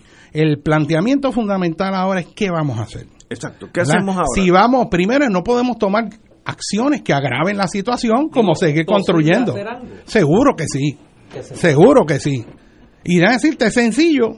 Yo lo vengo diciendo desde hace años. Lo que tiene que haber es una visión del Puerto Rico que queremos. Y lo primero es que queremos un Puerto Rico que utilice sus recursos al máximo y que no ubique a las personas ni la infraestructura en lugares de alto riesgo. Y si hay un uso forzado, pues tú tomas medidas de mitigación. Uso forzado es, por ejemplo, que tú tengas que construir un muelle en un área de babote, en una bahía, porque es el único lugar donde el barco puede venir. Pero tú no vas a meter ahí una escuela o va, no vas a meter ahí Un el condominio. centro de convenciones, Pedro Un José y yo como lo pusieron, un condominio, que es donde está, y vienen otros proyectos que no deben ir ahí que de cientos de millones de pesos. Entonces, puesto lo, la pregunta es esta, mire, imagínese usted el mapa de Puerto Rico en blanco. Todo que me está, todos ustedes me están oyendo, piensen que el mapa de Puerto Rico está en blanco. La manera de hacer esto es que cogemos y cartografiamos, delineamos primero todos los espacios que hay que proteger a la naturaleza de los humanos. Esas son las áreas donde hay especies en peligro de extinción. Las zonas ecológicas de gran valor como los mangles, los humedales, porque es importante para que hayan otras especies. De los mangles en esa cadena alimentaria dependen peces que del cual viven los pescadores y los arrecifes de coral. Tú proteges áreas como el yunque, tú buscas conectar todas esas áreas para que según haya autopistas hayan ecovías, que esté toda esa naturaleza integrada. Luego que tú haces eso y hay información y conocimiento para hacer eso, tú identificas en ese mapa ahora todos los lugares en que hay que proteger a los humanos de la naturaleza. Primero dije a la naturaleza de los humanos, porque esa es la infraestructura principal de una nación. Esa naturaleza que está ahí nos produce oxígeno, controla la erosión, favorece el que se recarguen los acuíferos, mantienen el ciclo hidrológico adecuadamente, sirve para proteger las cuencas hidrográficas y los recursos de agua que son esenciales para nuestra vida. Luego identificamos todas las áreas que hay que protegernos de la naturaleza, que son cuáles. Las zonas donde se meten las marejadas en los eventos extremos, que no lo hemos hecho, por eso tenemos estos problemas. Las zonas inundables de los ríos, un montón de zonas inundables que no están en los mapas que usa la Junta de Planificación para dar permiso. Si el mapa que usa la Junta de Planificación dice que es inundable, lo es, pero si dice que no lo es, tú no estás seguro. Yo he identificado decenas de lugares que se inundan ya antes de María y no aparecen como tales en la Junta de Planes. Así que identificamos zonas que se derrumban, zonas de gran peligro en caso de terremoto, etcétera, etcétera. No voy a entrar en todos los detalles, pero en ese mapa mental que estamos construyendo es, vamos a identificar todas esas zonas como zonas de alto riesgo, que hay que tener cuidado con ellas y no meterlos ahí. Luego, identifica todos los recursos y espacios, lugares claves para el desarrollo económico sostenible del país. Tú vas a proteger los terrenos agrícolas que tienen el mayor potencial, en vez de llenarlos de cemento, los mejores terrenos agrícolas van para la producción agrícola. No como ha estado ocurriendo en este país, que todo llano que hay, ahí es que va un proyecto de vivienda de un piso. Y eso es una barbaridad cuando uno ve cómo otros países manejan inteligentemente sus recursos. Y un país como este, que tiene la inteligencia, hace lo opuesto a lo que sabe que debe hacer. ¿Qué es lo que está pasando? Luego de proteger los terrenos agrícolas, las áreas de bosque, las áreas que pueden utilizarse para pesquería, etcétera, etcétera, tú proteges todos los espacios esenciales que tienen valor histórico y proteges la integridad de los paisajes, la belleza estética. ¿Cómo es posible que tú cojas un lugar donde tú tienes un campo de mogotes calizo que la ha tomado la naturaleza millones de años en formar y tú vienes ahí, cortas esos mogotes sin ningún respeto a la cara de Puerto Rico y lo utilizas para relleno de cajetera? Un lugar que en cualquier otro lugar del mundo sería el caso, un parque nacional completo con una zona de protección y atracción turística. ¿Cómo tú vas a coger áreas preciosas y las llenas de antenas de celulares y rótulos de una cosa y la otra? Tenemos que reconstruir la estética del país porque esta es una isla preciosa. Pero ese elemento de cómo tú planificas para no poner usos incompatibles es fundamental. Todos los espacios que quedan, luego que tú haces eso, todos esos espacios que no son de importancia crítica para el ambiente, ni están en áreas de riesgo, ni tienen valor histórico, ni paisajes que debas conservar. Todos esos espacios que quedan son los espacios para desarrollar el país. Y digo desarrollar y no para que el país crezca, porque desarrollo es mejorar lo que tenemos, no es meter más de lo mismo. Y esa palabra se, se han apropiado los que son proyectistas, se han apropiado de la palabra desarrollador, porque desarrollador es el que mejora lo que hay, no destruye lo que hay para meter más de lo mismo. Así que ahí nosotros podemos identificar las zonas para desarrollo industrial, donde tú pides un permiso y como ya está identificado y tiene la infraestructura y no tiene conflicto con todo lo demás porque está bien pensado, el permiso es inmediato. Te va a construir aquí, no, si ahí ya tenemos agua, luz, energía, no hay ningún problema, no tiene usos conflictivos, ya está ahí. Vamos a hacer edificios. Va- De hecho, dentro de eso hay que ver que yo planteé que es reconstruir ciudades. Estos fondos que vienen para construcción de casas, aunque yo creo que el primer ejercicio es cómo utilizamos el inventario de casas que está en lugares seguros, Exacto. que se pueda adquirir inmediatamente a un costo más bajo que hacer una nueva. Y eso ayuda a mejorar los vecindarios, porque hay vecindarios que se están muriendo y la gente se está yendo o se están quedando solos. Ya las casas están hechas. Con, un, con una cantidad mínima de dinero tú pones a operar todo eso de nuevo en vez de estar construyendo sobre terrenos agrícolas. En fin, nosotros que tenemos que tener un mapa con una visión del Puerto Rico que queremos. Esto no puede ser de nuevo un 20 tú de uno pidiendo un proyecto allá y otro con un proyecto allá y no hay nada que integre en una visión óptima para el desarrollo del país. Si yo fuera gobernador de Puerto Rico, que no creo que lo voy a hacer como las cosas pintan, y yo le diría, usted me ha explicado lo que debió haber sucedido en Puerto Rico y no sucedió. Y eso es verdad. Yo, gobernador, dígame qué usted me sugiere en torno al problema inmediato. Los políticos se mueven en la cosa inmediata. En torno a Ocean Park, que ha salido en los periódicos las últimas semanas. ¿Qué yo hago en Ocean Park? No lo que pudo haber sido, sino lo que es ahora. Luego de ¿Qué- qué analizar las variables, Ahora mismo. el proceso de planificación a través del cual tú llegas a la respuesta es que primero tú examinas cuál es el problema. Examina qué es lo que hay que hacer para resolver el problema después de definirlo. ¿Ok? Examinas cuánto te cuesta entonces resolver ese problema. Y de acuerdo a ese costo, tú examinas también otras opciones. Uno es la manera estructural, que sería hasta una estructura que controle el oleaje y disminuya la erosión. Otra opción que se usa en las costas mucho es, es esta. Trae arena de otro lado y nutre la playa con la arena que se fue. Pero eso requiere que venga arena continua según lado. se va moviendo. Y La lo- otra- y eso se ha usado en Florida, en otros lugares, pero eso es costosísimo. Lo otro es, que puede ser más barato, es que ya esas propiedades han decaído en propiedad, en valor, así que tú lo que haces es que expropia toda esa línea de casas que está ahí, que está con parapetos hechos desde hace tiempo, y tú expropias toda esa línea o dos líneas hacia atrás y deja que la naturaleza se reacomode en su nuevo equilibrio en una playa y entonces tú tienes una playa ancha. De hecho, uno de los problemas con el nosotros construir pegado a la orilla es que no le damos espacio a la naturaleza en ese ciclo de ir y venir. venir a reajustarse. Si nosotros hubiéramos tirado una línea, digamos, de 200 pies para atrás, y eso había que dejarlo como arena, y de ahí hacia atrás es que construimos, tú puedes perder 10, 15, 20 pies de playa y no hay ningún problema, y está la playa y tienes todo ese potencial turístico. A ver si tú vas a la playa Pero- de Ipanema, en Brasil, que tú ves una playa anchísima y el desarrollo de los hoteles está Detrás. atrás. Claro. ¿Te entiendes? Aquí es Nosotros lo que hicimos es que nos metimos en la misma orilla que equivale a tú meterte en la jibera de río ahí y después preguntarte que por qué te estás inundando. Pero en, ese, en ese diseño que tú haces a la luz de la pregunta de Ignacio, hay un elemento que, que hay que lanzarlo a la ecuación porque si no, no tenemos el cuadro completo.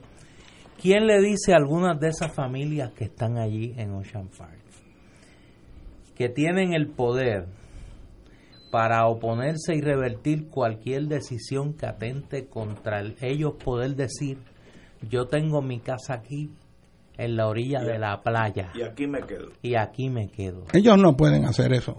¿Cómo que no? Ellos no pueden hacer eso. Bueno, políticamente sí pueden Bueno, aquí estamos nosotros. Nosotros Ah, bueno. tomamos eso personal. Y aquí hay un punto importante. Si nosotros vamos a cambiar este país, nosotros no podemos asumir que nosotros meramente somos espectadores y ver que allí hacen esto. Ah, pasó esto porque este tiene los intereses. Pasó este porque estos son poderosos. Tenemos que dar el paso de tomarlo personal y no permitirlo. Crear la presión, pero tomarlo a nivel de, pero ¿cómo va a pasar esto? Este, mira, para que un proyecto de mitigación sea costo efectivo, tiene que haber un- una relación de costo-beneficio. Meter un arrecife artificial afuera por toda esa línea de Isla Verde completo y tendrías que llevarlo hasta el condado. Esos son cientos de millones de dólares. Que no hay dinero. ¿Para beneficiar a quién? A Y esa es la prioridad cuando hay 30 mil personas sin techo. Decenas de miles de casas en columnas largas de longitud desigual que casa un terremoto van va a ser catastrófico el efecto. ¿Cómo nosotros establecemos las prioridades? Y lo que es más, ¿cuándo se le da, o sea, cuál es el criterio para establecer las prioridades de mitigación? Cuando tú tienes un país que hay tanta pobreza, que hay tanto lugar que está bien vulnerable, ¿cuánto dinero tú vas a invertir pa pro- para proteger propiedades de gente que son multimillonarias? ¿Es esa la prioridad en Puerto Rico? Y esto, este dilema va a venir cada vez más porque en la medida que siga subiendo el nivel del mar y nosotros tengamos que tomar medidas con recursos limitados, tú tienes que establecer prioridades. Y es cuando, cuando hay recursos limitados, ¿dónde va la prioridad? Si hay un proceso de transparencia, que la gente sepa, nosotros podemos guiar que esa, pro- esa, esa prioridad vaya en una ética utilitaria que beneficie al mayor número con, eh, con los recursos, no a los menos. Pero eso son discusiones. Los seguros van a estar subiendo y han subido enormemente. Eh, el costo de los seguros en esas estructuras tiene que ser ahora mismo algo brutal si lo consiguen. Si lo- si lo- ¿Se si entiende? Este, pero, pero ese problema está ocurriendo en toda la isla de Puerto Rico. Tenemos que ir a una pausa y continuamos con el doctor Molineri Freites. Vamos a una pausa. Fuego Cruzado está contigo en todo Puerto Rico. En Barrio Chino, Asian Rican Cuisine, encontrarás una variedad de platos chinos y criollos. Puedes combinar estos sabores para saciar tu paladar con lo que te gusta. Pepper steak con arroz manposteado, bistec encebollado con arroz chino, pollo a la naranja, agridulce, al ajillo, enchilado o a la plancha, mofongo de yuca, pionono spring rolls, dumplings, sopas lo mein, arroz barrio chino con amarillos dentro y mucho más. Estamos localizados en el Food Court de San Patricio Plaza. Llámanos 787-781-6752. 781-6752. Barrio Chino Asian Rican Cuisine. ¿Estás preocupado o intranquilo porque tu ser querido vive solo y necesita asistencia diaria? Caregivers de Puerto Rico es la respuesta. Cuidado en el hogar u hospital y el sistema de ángel guardián electrónico para respuesta de una emergencia personal. Oprimiendo un botón recibirás ayuda inmediata. Caregivers de Puerto Rico, www.caregiverspr.com 787-726-2272. 787-726-2272. Fuego Cruzado. Con los maestros de la discusión política inteligente y acertada, te acompañan ahora cada noche en Oro 92.5 FM. Infórmate de los temas de importancia del país, escuchando al equipo que establece cátedra todos los días sobre el acontecer político en Puerto Rico. Escucha la retransmisión de Fuego Cruzado con Ignacio Rivera, Néstor Duprey y sus panelistas invitados con su discusión política dinámica e incisiva, encendiendo el debate con sus diferentes puntos de vista. La clase comienza a las 10 de la noche en retransmisión diferida de lunes a viernes por Oro 92.5 FM. Todos los jueves Radio Paz y la Administración del Seguro Social te ofrecen un espacio informativo para orientarte y aclarar tus dudas sobre los derechos, requisitos y obligaciones para poder disfrutar de sus beneficios. Plantea tus preguntas por el 787-300-4982 y conoce antes que nadie los detalles concernientes a cambios y nuevas regulaciones, escuchando todo sobre Seguro Social con Víctor Rodríguez los jueves de 2 a 3 de la tarde por Radio Paz 810.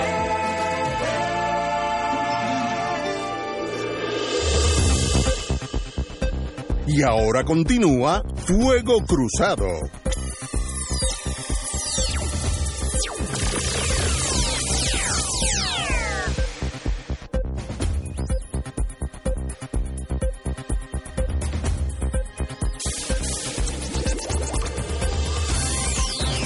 Amigos y amigas, si yo, como dije antes de ir a la pausa, yo fuera gobernador y tengo al doctor que si yo fuera gobernador lo tendría a mi lado en la fortaleza, digo, ¿qué hacemos ahora?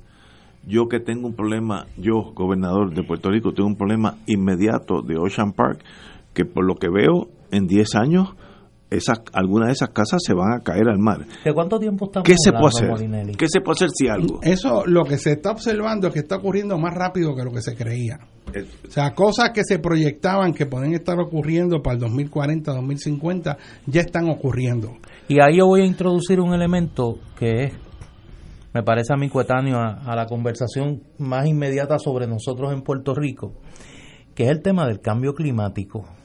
Esto es una de estas frases que todo el mundo la menciona y todo el mundo la menciona, pero cuando tú vas, cuando tú tratas de que las personas te definan eh, de qué se habla y cuál es el efecto inmediato de eso que llamamos el cambio climático, mucha gente se pierde. Eh, y mucho de lo que de lo que estamos hablando aquí es de algo que, que un querido amigo, hermano y que considero maestro en muchos sentidos, el padre eh, Jorge Ferrer, me explicó hace un tiempo, me dijo, estábamos hablando de los desastres naturales, yo usé la, el cliché, ¿no? Y él me dice, Néstor, es que no hay desastres naturales. La mayoría de los desastres a los que tú te refieres son de construcción humana. Se- el efecto de la naturaleza se magnifica por las acciones humanas. ¿Y cuánto de lo que nosotros estamos viviendo y podríamos vivir, como es todo Ocean Park, es producto de nuestras malas decisiones? Pues completamente. Eso, los tapones que nosotros experimentamos, eh, las inundaciones, un cuarto de millón de estructuras en Puerto Rico en zona inundable. ¿Cómo es posible? Habiendo una junta de planificación con gente que sabe. Y decirte, eso es por el alto nivel. Los planificadores que están trabajando a nivel intermedio y los técnicos que están en toda esa estructura Son gente seria. son gente seria que saben y se, que y se horrorizan Sí. de cómo tiran decisiones opuestas a las recomendaciones que ellos dan. y que llevan ahí, mucha gente no lo sabe, llevan ahí años. Han pasado por administraciones populares y administraciones PNP y siguen allí. Pero no, o sea, llegan hasta un nivel. La decisión de política pública no la toman ellos. Bueno, yo te voy a decir, yo entiendo que las agencias de gobierno que se supone a priori que no cumplan con su responsabilidad son el Departamento de Recursos Naturales, la Junta de Calidad Ambiental y la Junta de Planificación. Dentro del gobierno, la gente que pone a dirigir eso son gente que, entre comillas, los partidos dicen que debe tener juego de pie Sí, sí. Que quiere decir que cuando venga una orden del gobernador a un secretario, digamos, de agricultura y le digan, esos terrenos, escríbeme una carta ahí diciendo que ya no tienen valor agrícola porque vamos a meter X cosa ahí. Y ese secretario, el que sea, lo tiene que escribir. Y si es de la Junta de Calidad Ambiental, ah, pues, darle luz verde a esto porque esto es bien importante para nosotros. Y ahí, pues, ese es lo que llaman el juego de pie. Y ahora la Y le llaman La Junta de Recursos Naturales los dirige la misma persona. seguro. Y le y a eso y a eso le llaman verdad una de cal y una de arena. Y eso ese incumplimiento con el el deber de efectuar responsablemente el servicio al país. Si tú estás dirigiendo eso y lo incumples te votan. Si tú le dices a los gobernadores corruptos que eso está mal que tú estás en desacuerdo que va contra la Sí, política está, está afuera. Ah, pues ya tú no eres de confianza. ¿eh? Porque hombre de confianza antes era, como yo he dicho anteriormente, que un gobernador buscaba la mejor gente y decía, ¿quién es el que más sabe de salud? ¿Quién es el que más sabe de esto? Pues tú los traías, la mejor gente, las mejores cabezas. Explícame esto, ¿qué tú me recomiendas que haga? Y el gobernador oía y confiaba. Obviamente tiene que pasar por su propia lógica. Y esa era la gente de confianza. Ahora, Aquí la ecuación se. Ahora la gente de confianza, yo tengo algo ahí, alguien ahí que cuando yo le diga, él ejecuta. Hace lo que yo diga. Nosotros, nosotros tuvimos, yo te diría que hasta la administración, fíjate, con todas las críticas que yo le puedo hacer, hasta la administración de Luis Ferré y un poco la de Rafael Hernández Colón, la primera, los gobernadores todavía tenían la suficiente confianza en sí mismos para rodearse de gente talentosa y capacitada. Pero es que ahora los gobernadores no buscan colaboradores, buscan ayudantes. lo define, lo define el puesto. Yo quiero que tú me ayudes, pero las decisiones las tomo yo. Y ahí sí me cuestiona. Porque si me cuestionas, te va. Y esa ha sido la, la lógica de la selección de los funcionarios públicos que ha creado en lo que tenemos hoy, eh, más el agravante, que yo creo que en algún momento nosotros lo cerramos y es de lo que tú estás hablando aquí. Nosotros en un momento dado de nuestro desarrollo como pueblo, nosotros tuvimos un gobierno que le cerró la puerta al interés económico en la gestión gubernamental. Yo, por, por una investigación que estoy haciendo de otro tema, me encuentro con un periódico de 1945 que anuncia cómo la Junta de Planificación ha aprobado un plan a seis años para el desarrollo de Puerto Rico en aquel momento. Y tú no ves la sombra de los intereses económicos dirigiendo el proceso de diseño del desarrollo económico del país, con todos los errores que se cometieron. Ese proceso se revirtió y hoy tenemos nuevamente al poder económico en la mesa decidiendo. Eso que llamamos neoliberalismo, que es el nombre en, la ciencia política contemporánea, es el del poder económico decidiendo por la vida y hacienda de la gente, sin importarle el costo humano, sin importarle el costo ambiental, sin importarle nada que no sea el beneficio económico. Tenemos que ir una pausa y regresamos con el doctor Molineri Freites. Fuego Cruzado está contigo en todo Puerto Rico.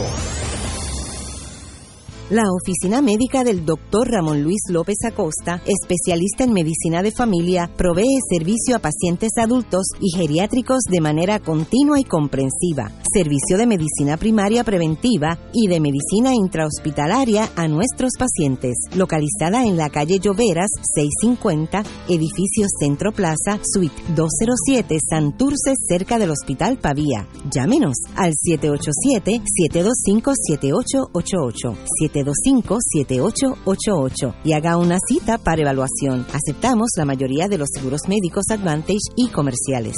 Chica, tengo un problema de goteras y filtraciones en el techo que me tiene mal. He gastado tanto dinero en productos que no funcionan y no sé qué más hacer. ¿No has llamado a los expertos de Gire Roofing? Cuentan con personal capacitado y certificado para resolver cualquier problema con tu techo. Utilizan Danosa, el mejor producto en el mercado. Visita nofiltramas.com, nofiltramas.com o llama al 787-630-7704, 630-7704 y resuelve ese problema ya.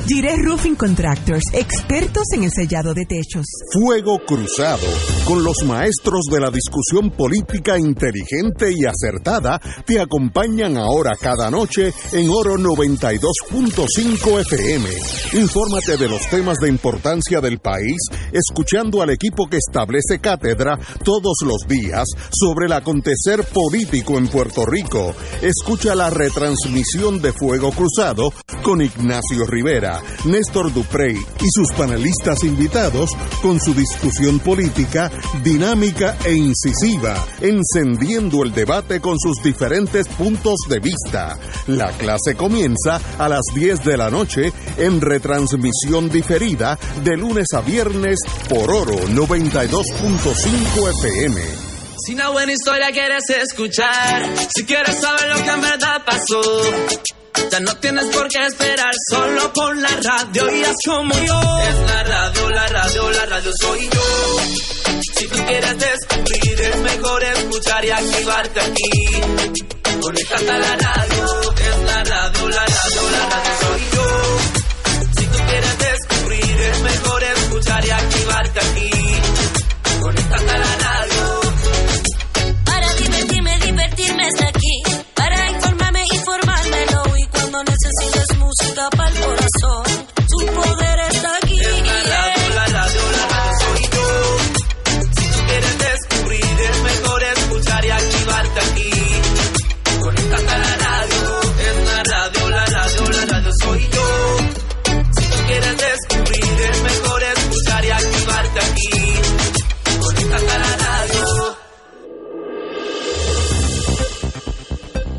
Y ahora continúa Fuego Cruzado. Regresamos, amigos y amigas, a Fuego Cruzado. Estamos teniendo un seminario para yo he aprendido muchísimo hoy del ambiente con José Molinelli Freites, el doctor geomorfólogo, que nos está diciendo todo lo que hemos hecho mal. Hemos, porque nosotros somos parte de eso, los últimos 100 años. Con- con- continuamos, compañera. Eh, Doctor, usted estaba hablando ahorita de, de la falta de visión que hay en términos de construir con la naturaleza, ¿verdad? Considerando la naturaleza. Y hoy se, se dieron unas unas, eh, expresiones curiosas de la directora de la compañía de turismo, eh, luego de una propuesta que hace el amigo senador Juan Dalmao para que haya una moratoria de construcción en las costas, ¿verdad? Consciente de este problema que estamos viviendo. Y ella pues se opuso, claro, porque esa es la visión que prevalece. Y es una visión que me- eh, con toda esta discusión de lo que ha ocurrido en Ocean Park se trasluce que es una visión elitista, porque si bien es cierto, esto está pasando hace tiempo en Rincón, eh, hay una lucha en el, en, el, la- en, la- en el sector Playuela, en Aguadilla, para que no haya una construcción de un hotel este, de grandes proporciones, precisamente para respetar el área eh, ecológica. Eh, se- hoy hay un, un, un eh, reportaje en el Nuevo Día sobre unas parcelas Suárez en, en Loíza y otras áreas de Loíza que también están sufriendo, pero cuando se amenaza Ocean Park es cuando, ¿verdad? Hay un interés eh, inusitado de discutir el tema, ¿no? Este, y yo creo que es importante, eh, gracias al conocimiento suyo, saber eh, que esto está pasando en muchos sitios desde hace mucho tiempo. Y más grave. Y es más grave, ajá. O sea, hay lugares que han tenido que remover las estructuras este, completas. Eh, y, y volviendo al tema de qué tú haces allí, por ejemplo, pues lo inmediato es, que es lo que se ha hecho en todo Puerto Rico, es meter cajas de gaviones o meter rocas y hacer una estructura ¿Qué es caja, que qué es caja de gaviones? Yo no sé qué es eso. este ¿Qué es eso? En en Arroyo Bichuela son las jaulas de pollo llenas de piedra que se ven por ahí Ok, que se ven como un alambre un alambre con rocas adentro con ro- ok, muy y bien. eso se ha utilizado para anclarlo este como una medida temporera de control este eso se pusieron en Punta Santiago después del huracán Hugo por toda la erosión que hubo pero todo ese proceso termina creando un revestimiento rocoso o una o una pared de hormigón, un parapeto de hormigón. ¿Y qué ocurre? Cuando tú pones todo eso, te protege contra la erosión, pero no hay playa. Porque entonces tú lo que tienes de playa Sí, sí, es, es si tú te vas donde está el. Hotel San Jerónimo Hilton, ¿te acuerdas? Ya que ahora, ¿cómo yo no me acuerdo, el, San que- Jerónimo. el El que Condado estaba allí, el. Condado Plaza, tú ves que toda esa playa ahí completa es un revestimiento rocoso y no hay playa en esa esquina. Esa roca la, la puso el ser humano. Hay uno, si tú ves la parte que da al mar, todo eso se erosionó y si tú puedes meter todas esas rocas ahí como medida de mitigación, es como una pared de rocas para absorber la energía del oleaje, pero ahí no se forma playa. Para tú hacer playa, entonces tienes que hacer uno, uno, unas estructuras eh, bien diseñadas que hayan estudiado el oleaje, que son costosísimas, para en ese lugar crear un revestimiento que te baje el oleaje y protegerte un canto de playa. Eso se ha hecho en Dorado con éxito. Pero el costo es inmenso y es una medida temporera porque con el tiempo eso se va. Más inteligente es que no nos metamos en la orilla de la playa y dejemos un espacio respetable para que la naturaleza cuando necesite coger Entre- arena entre la coja y cuando la necesite traer la trae.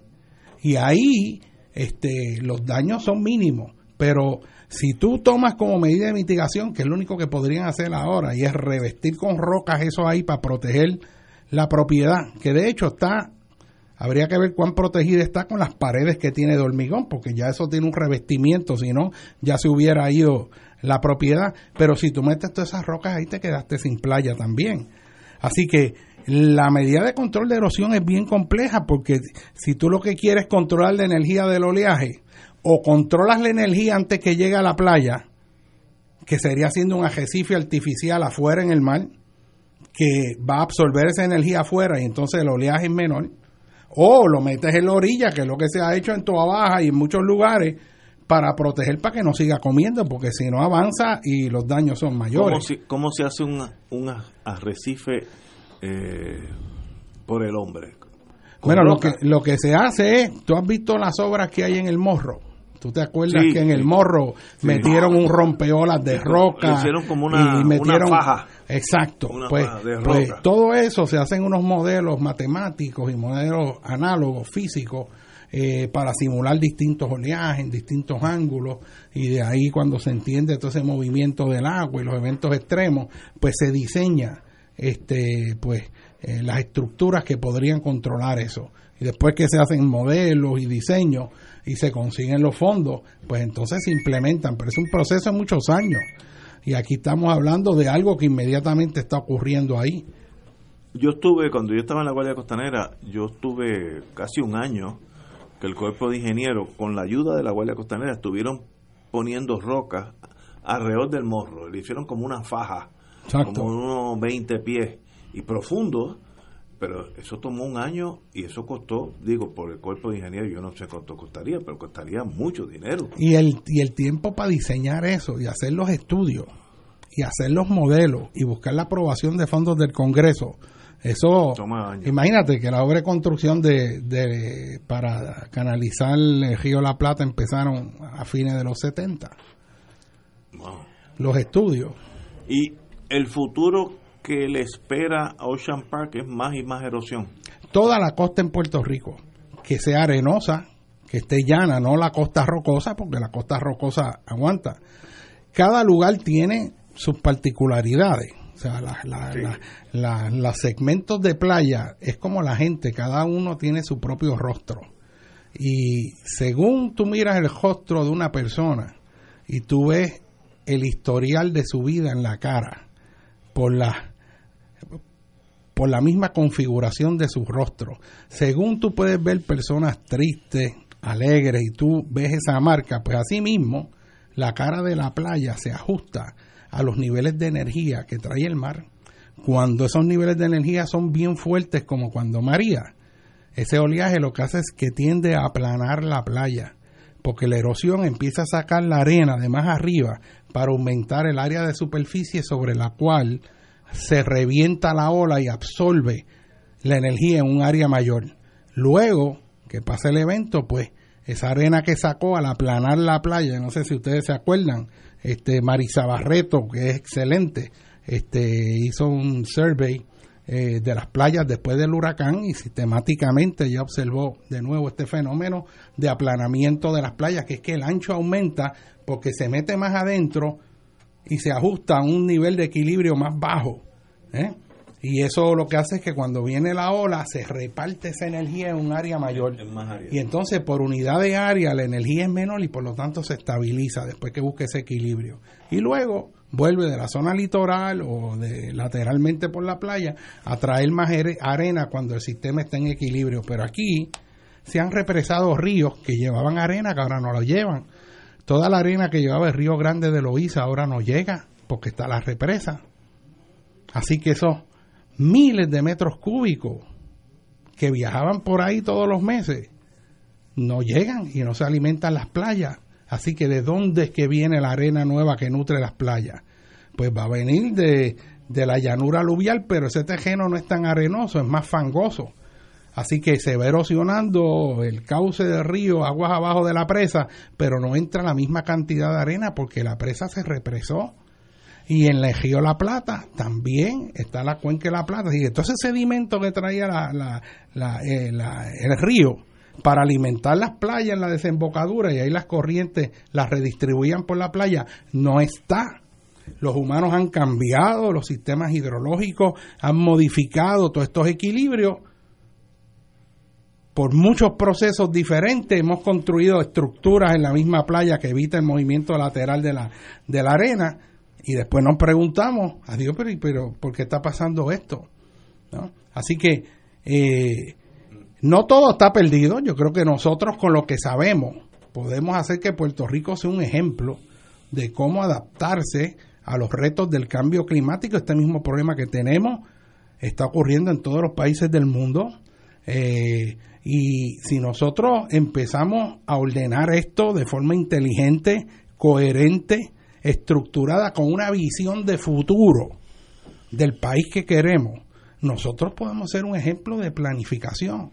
Y aquí hay gente que sabe en todas las áreas, en la ingeniería, en, en la planificación, en la geografía, lo que hay que tener es la visión de a dónde vamos. Falta el capitán del barco que tenga esa visión para integrar eso. Y, y esa es la base de una nación. Después de ahí, tú construyes la sostenibilidad social, el desarrollo económico. Pero tú no puedes desarrollarte económicamente si todo lo que tú construyes se destruye. Así que esa base física, la primera infraestructura de una nación, es la infraestructura natural. Después viene lo que llamamos la infraestructura gris, que tiene que amoldarse a eso para que permita que opere. Así que son muchos los asuntos que hay que discutir. A mí me preocupa en este país cómo hay una falta de conexión por falta de visión, sino que esto es el primero que venga que quiera hacer X, ah, dale los permisos. Ah, viene otro por allá, está bien, dale los permisos. Entonces no hay una visión de a dónde vamos. Es como un barco o un, un, bote con gente gemando en direcciones diferentes. El país no avanza. Así que esa visión es clave generarla para el país, para que haya un orden. Y el tiempo nos favorece porque nada es permanente. Los errores que se cometieron, la naturaleza se encarga de eliminarlos. Y si no es la naturaleza, debido a la entropía, se encarga el tiempo. El tiempo el tiempo que pasa y todo lo de, ¿cómo es que dice el poema de Corregel? Que dice, eh, este, tiene una parte que a mí me acuerda el proceso de entropía, que es, este, que a través del tiempo todo va desapareciendo. Esa, esa es la línea que está detrás. Tú dejas, tú no haces nada y tú dejas una casa sin darle mantenimiento se va deteriorando. Tú estacionas un automóvil, no le haces nada, no haces nada, está nuevo. Y viene a buscar años después y el motor está trancado, está oxidado, las gomas se vaciaron, la batería se descargó. O sea, si tú dejas las cosas quietas como están, se van deteriorando.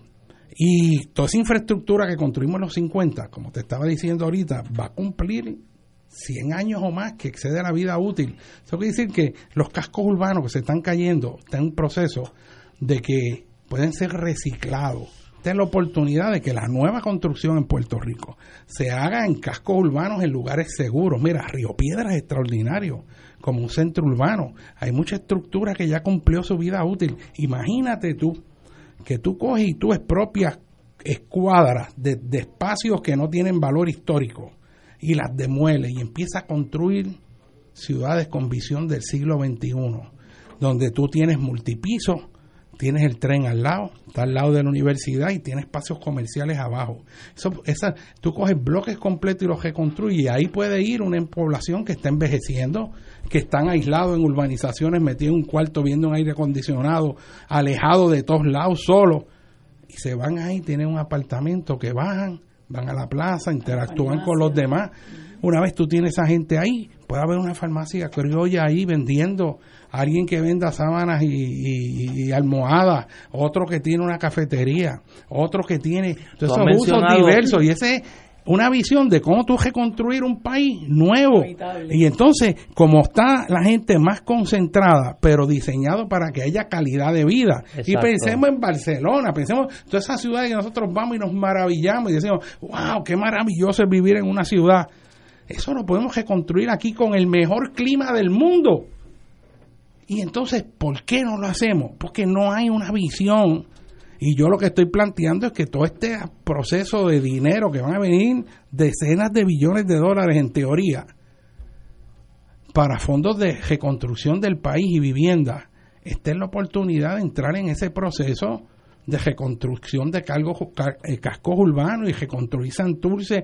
¿Y qué pasa? Si eso ocurre así, los costos para, para la infraestructura son mucho menores, porque el mismo tubo que llega a Río Piedra abastece todo lo que está ahí, pero si esa gente está dispersa, pues tú tienes uno en el topo, una montaña allá, que el municipio tuvo que hacerle un camino y embrearlo para llegar allá porque está aislado y tienes que llevar energía eléctrica, el troz de basura y todo ese desparramamiento por los campos, todo el mundo en todos lados. Los costos de, de mantener eso son altísimos y entonces estás desconectado y en caso de desastre eres más vulnerable. Así que nosotros podemos encaminarnos a un proceso de una visión urbana como el resto del mundo. La mayor parte de la población en Puerto Rico es urbana. En el mundo ya lo es a partir del 2007 y pensar cómo deben ser las ciudades que muestren el carácter del puertorriqueño. Aquí vamos a otro planteamiento. Nosotros somos una cultura con una visión de mundo diferente a la cultura de los anglos. Lo que es una ciudad funcional para los anglos no es lo que es para nosotros. No. Yo tengo un colega que estudió conmigo, Hirofumi Minami, Japón. doctorado en psicología de Japón, precisamente de Hiroshima, éramos roommates. Y el hombre estudió con el doctor Wapner, que era un perito en la cuestión de percepción, la percepción del paisaje, de la cultura, los ambientes, y estaba trabajando la psicología de eso, cómo las personas de las montañas ven el mundo en contraste con los de las costas, eh, y tratar de entender ese fenómeno. Pues esta gente en Japón están trabajando en el desarrollo de ciudades con visión asiática, no el modelo de la suburbia americana, ni la gente está planteando lo que son las ciudades que reflejen el carácter asiático del japonés, con unos espacios diseñados con una visión distinta. Pues bueno, ¿y cuando nosotros los puertorriqueños vamos a empezar a pensar por nosotros mismos, en vez de estar copiando todo copy-paste y lo que somos, estamos trasladando las cosas sin saber si eso en realidad es el óptimo?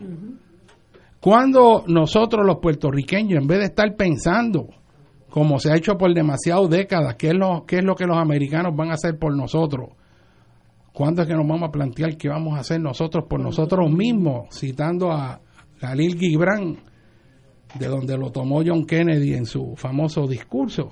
O sea, nosotros tenemos que plantearnos cómo nosotros vamos a reconstruir este país y potenciar su desarrollo económico con una visión, con conocimiento, que mejore la calidad de vida, que reduzca la fricción existencial. Mira, si las ciudades cuando están bien diseñadas, que promueven la interacción humana, es una maravilla. El viejo San Juan, cuando nos tomamos allí un café en una mesa y te encuentras con todo el mundo allí, estás compartiendo y después te vas a trabajar.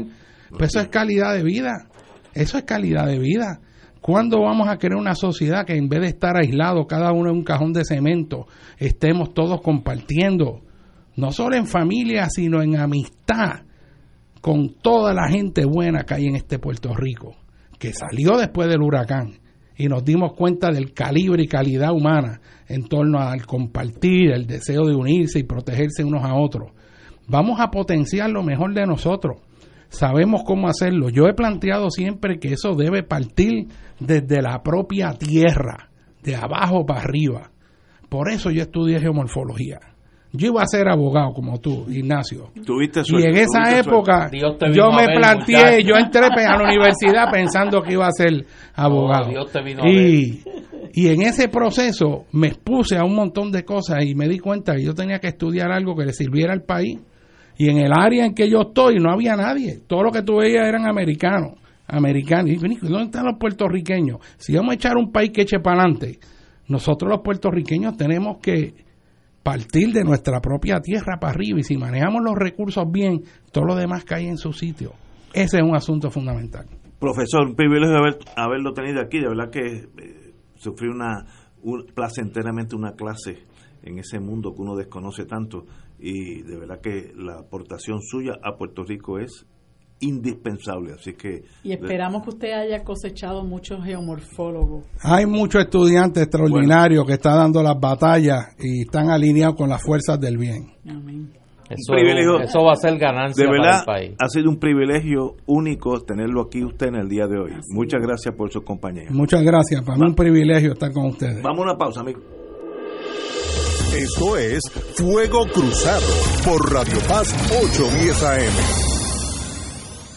Diariamente en nuestra cocina algo delicioso se cuece en la olla. Se escucha el cortar de la cebolla y el triturar de los ajos. En Fresh Mart utilizamos ingredientes frescos sin aditivos ni preservativos. En el deli encontrarás la mejor variedad de desayunos, almuerzos y cenas, pizzas artesanales y más. Los mejores especiales de la semana para comer sano y sabroso. Explora la variedad de ofertas más saludables. Ven a Fresh Mart en Aguadilla, Caguas, Carolina, Condado, Guaynabo y Atorrey. Fresh Mart es para todos. Fuego Cruzado está contigo en todo Puerto Rico. La diabetes puede impactar a un familiar, a un amigo o tal vez a ti mismo. Ganemos la batalla. Aprende cómo en Expo Diabetes, miércoles 21 y jueves 22 de agosto en el Coliseo Roberto Clemente en San Juan desde las 8 de la mañana. Disfruta con tu familia de clínicas de salud, educación, ejercicios, exhibidores y mucho más. Entrada libre de costo. Información 787-729-2210. Te invita la Asociación Puertorriqueña de Diabetes. En una presentación de PSB, este año, Oro 92.5 FM y MMM, Caminemos Juntos, vuelven al escenario de Bellas Artes con el magno concierto del Bolero a la Balada Sinfónico. Domingo 10 de noviembre, 5 de la tarde en Bellas Artes de San Juan, con la Orquesta Filarmónica de Puerto Rico, dirigida por el maestro Roselín Pavón, presentando las voces de Sofi de Puerto Rico. Ayer cuando no sé el polifacético Rafael José. La carismática y dulce Michelle Brava. La nueva voz y el talento de Juan Pablo Díaz. Pero no fue suficiente. No fue suficiente. Y como invitado especial, Glenn Monroy.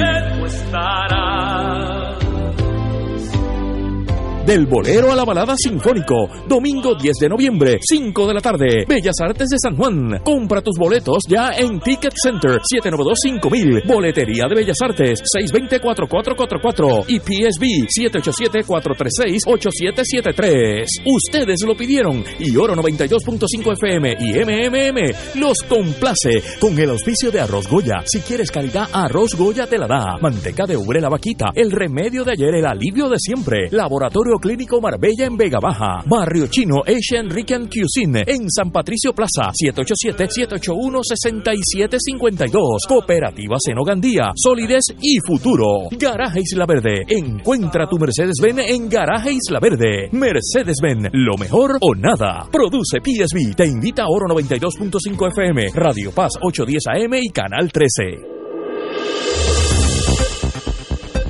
Y ahora continúa Fuego Cruzado.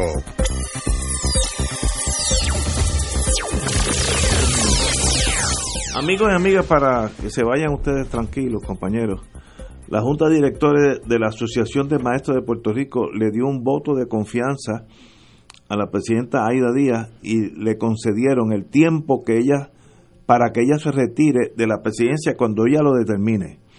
Cito, que se retire dignamente como siempre ha sido su trabajo, dijo la representante de la local de Río Piedra, Sibaris Morales, junto a un grupo de los miembros de la Junta a la salida de la reunión celebrada hoy en Atorrey. Ella no va a renunciar, ella se va a retirar cuando ella lo entienda pertinente. La, la representante de la local de Ponce, María Cristina Martínez, también apoyó a Díaz para que tenga un espacio para planificar su retiro que sería en diciembre. Nosotros somos la, Asociación de Maestros, dijeron en coro el grupo al asegurar que ella se va a retirar dignamente cuando así lo desee. Compañeros, no sé. Bueno, pues shame on you, doña, doña Aida, porque ayer yo la escuché en un programa explicando las razones por las cuales ella habría de renunciar a pesar de que entiende que no hay un conflicto de intereses y habló de su familia y de la necesidad que ella tenía en este momento de proteger a su familia y que ella habría de renunciar independientemente de lo que le dijera la junta de directores.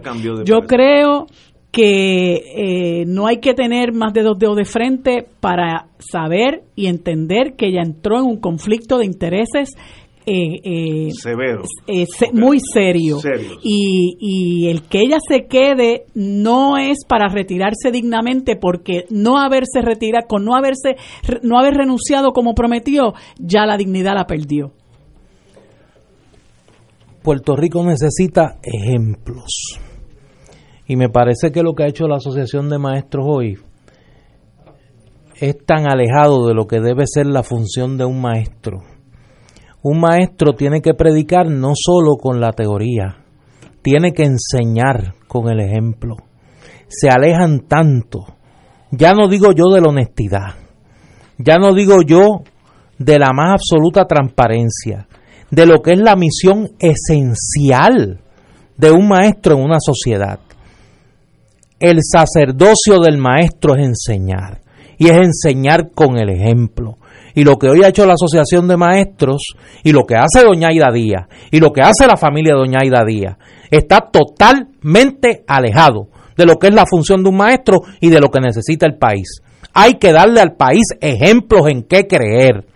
Y no se puede seguir actuando de una manera tan desapegada a los más esenciales valores de honestidad, bajo cualquier pretexto como lo que pretenden hacer los directivos de la Asociación de Maestros hoy. Es bochornoso, es bochornoso y se aleja de lo que tiene que ser la función esencial de un maestro en una sociedad, enseñar con el ejemplo.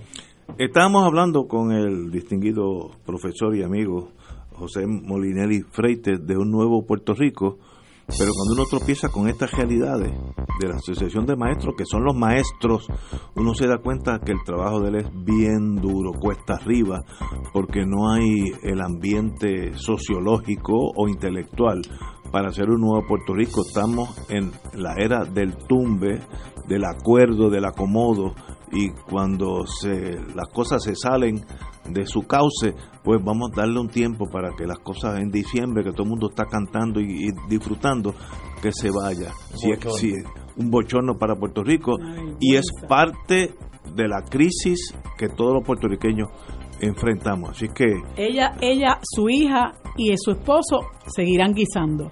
Señores, tenemos que irnos. Así que hasta mañana al profesor Molinari Freites. Qué bueno que estuvo aquí. Me enseñó mucho en el día de hoy. Un placer para mí. Un placer para mí. Un placer. Señores, hasta mañana, amigos.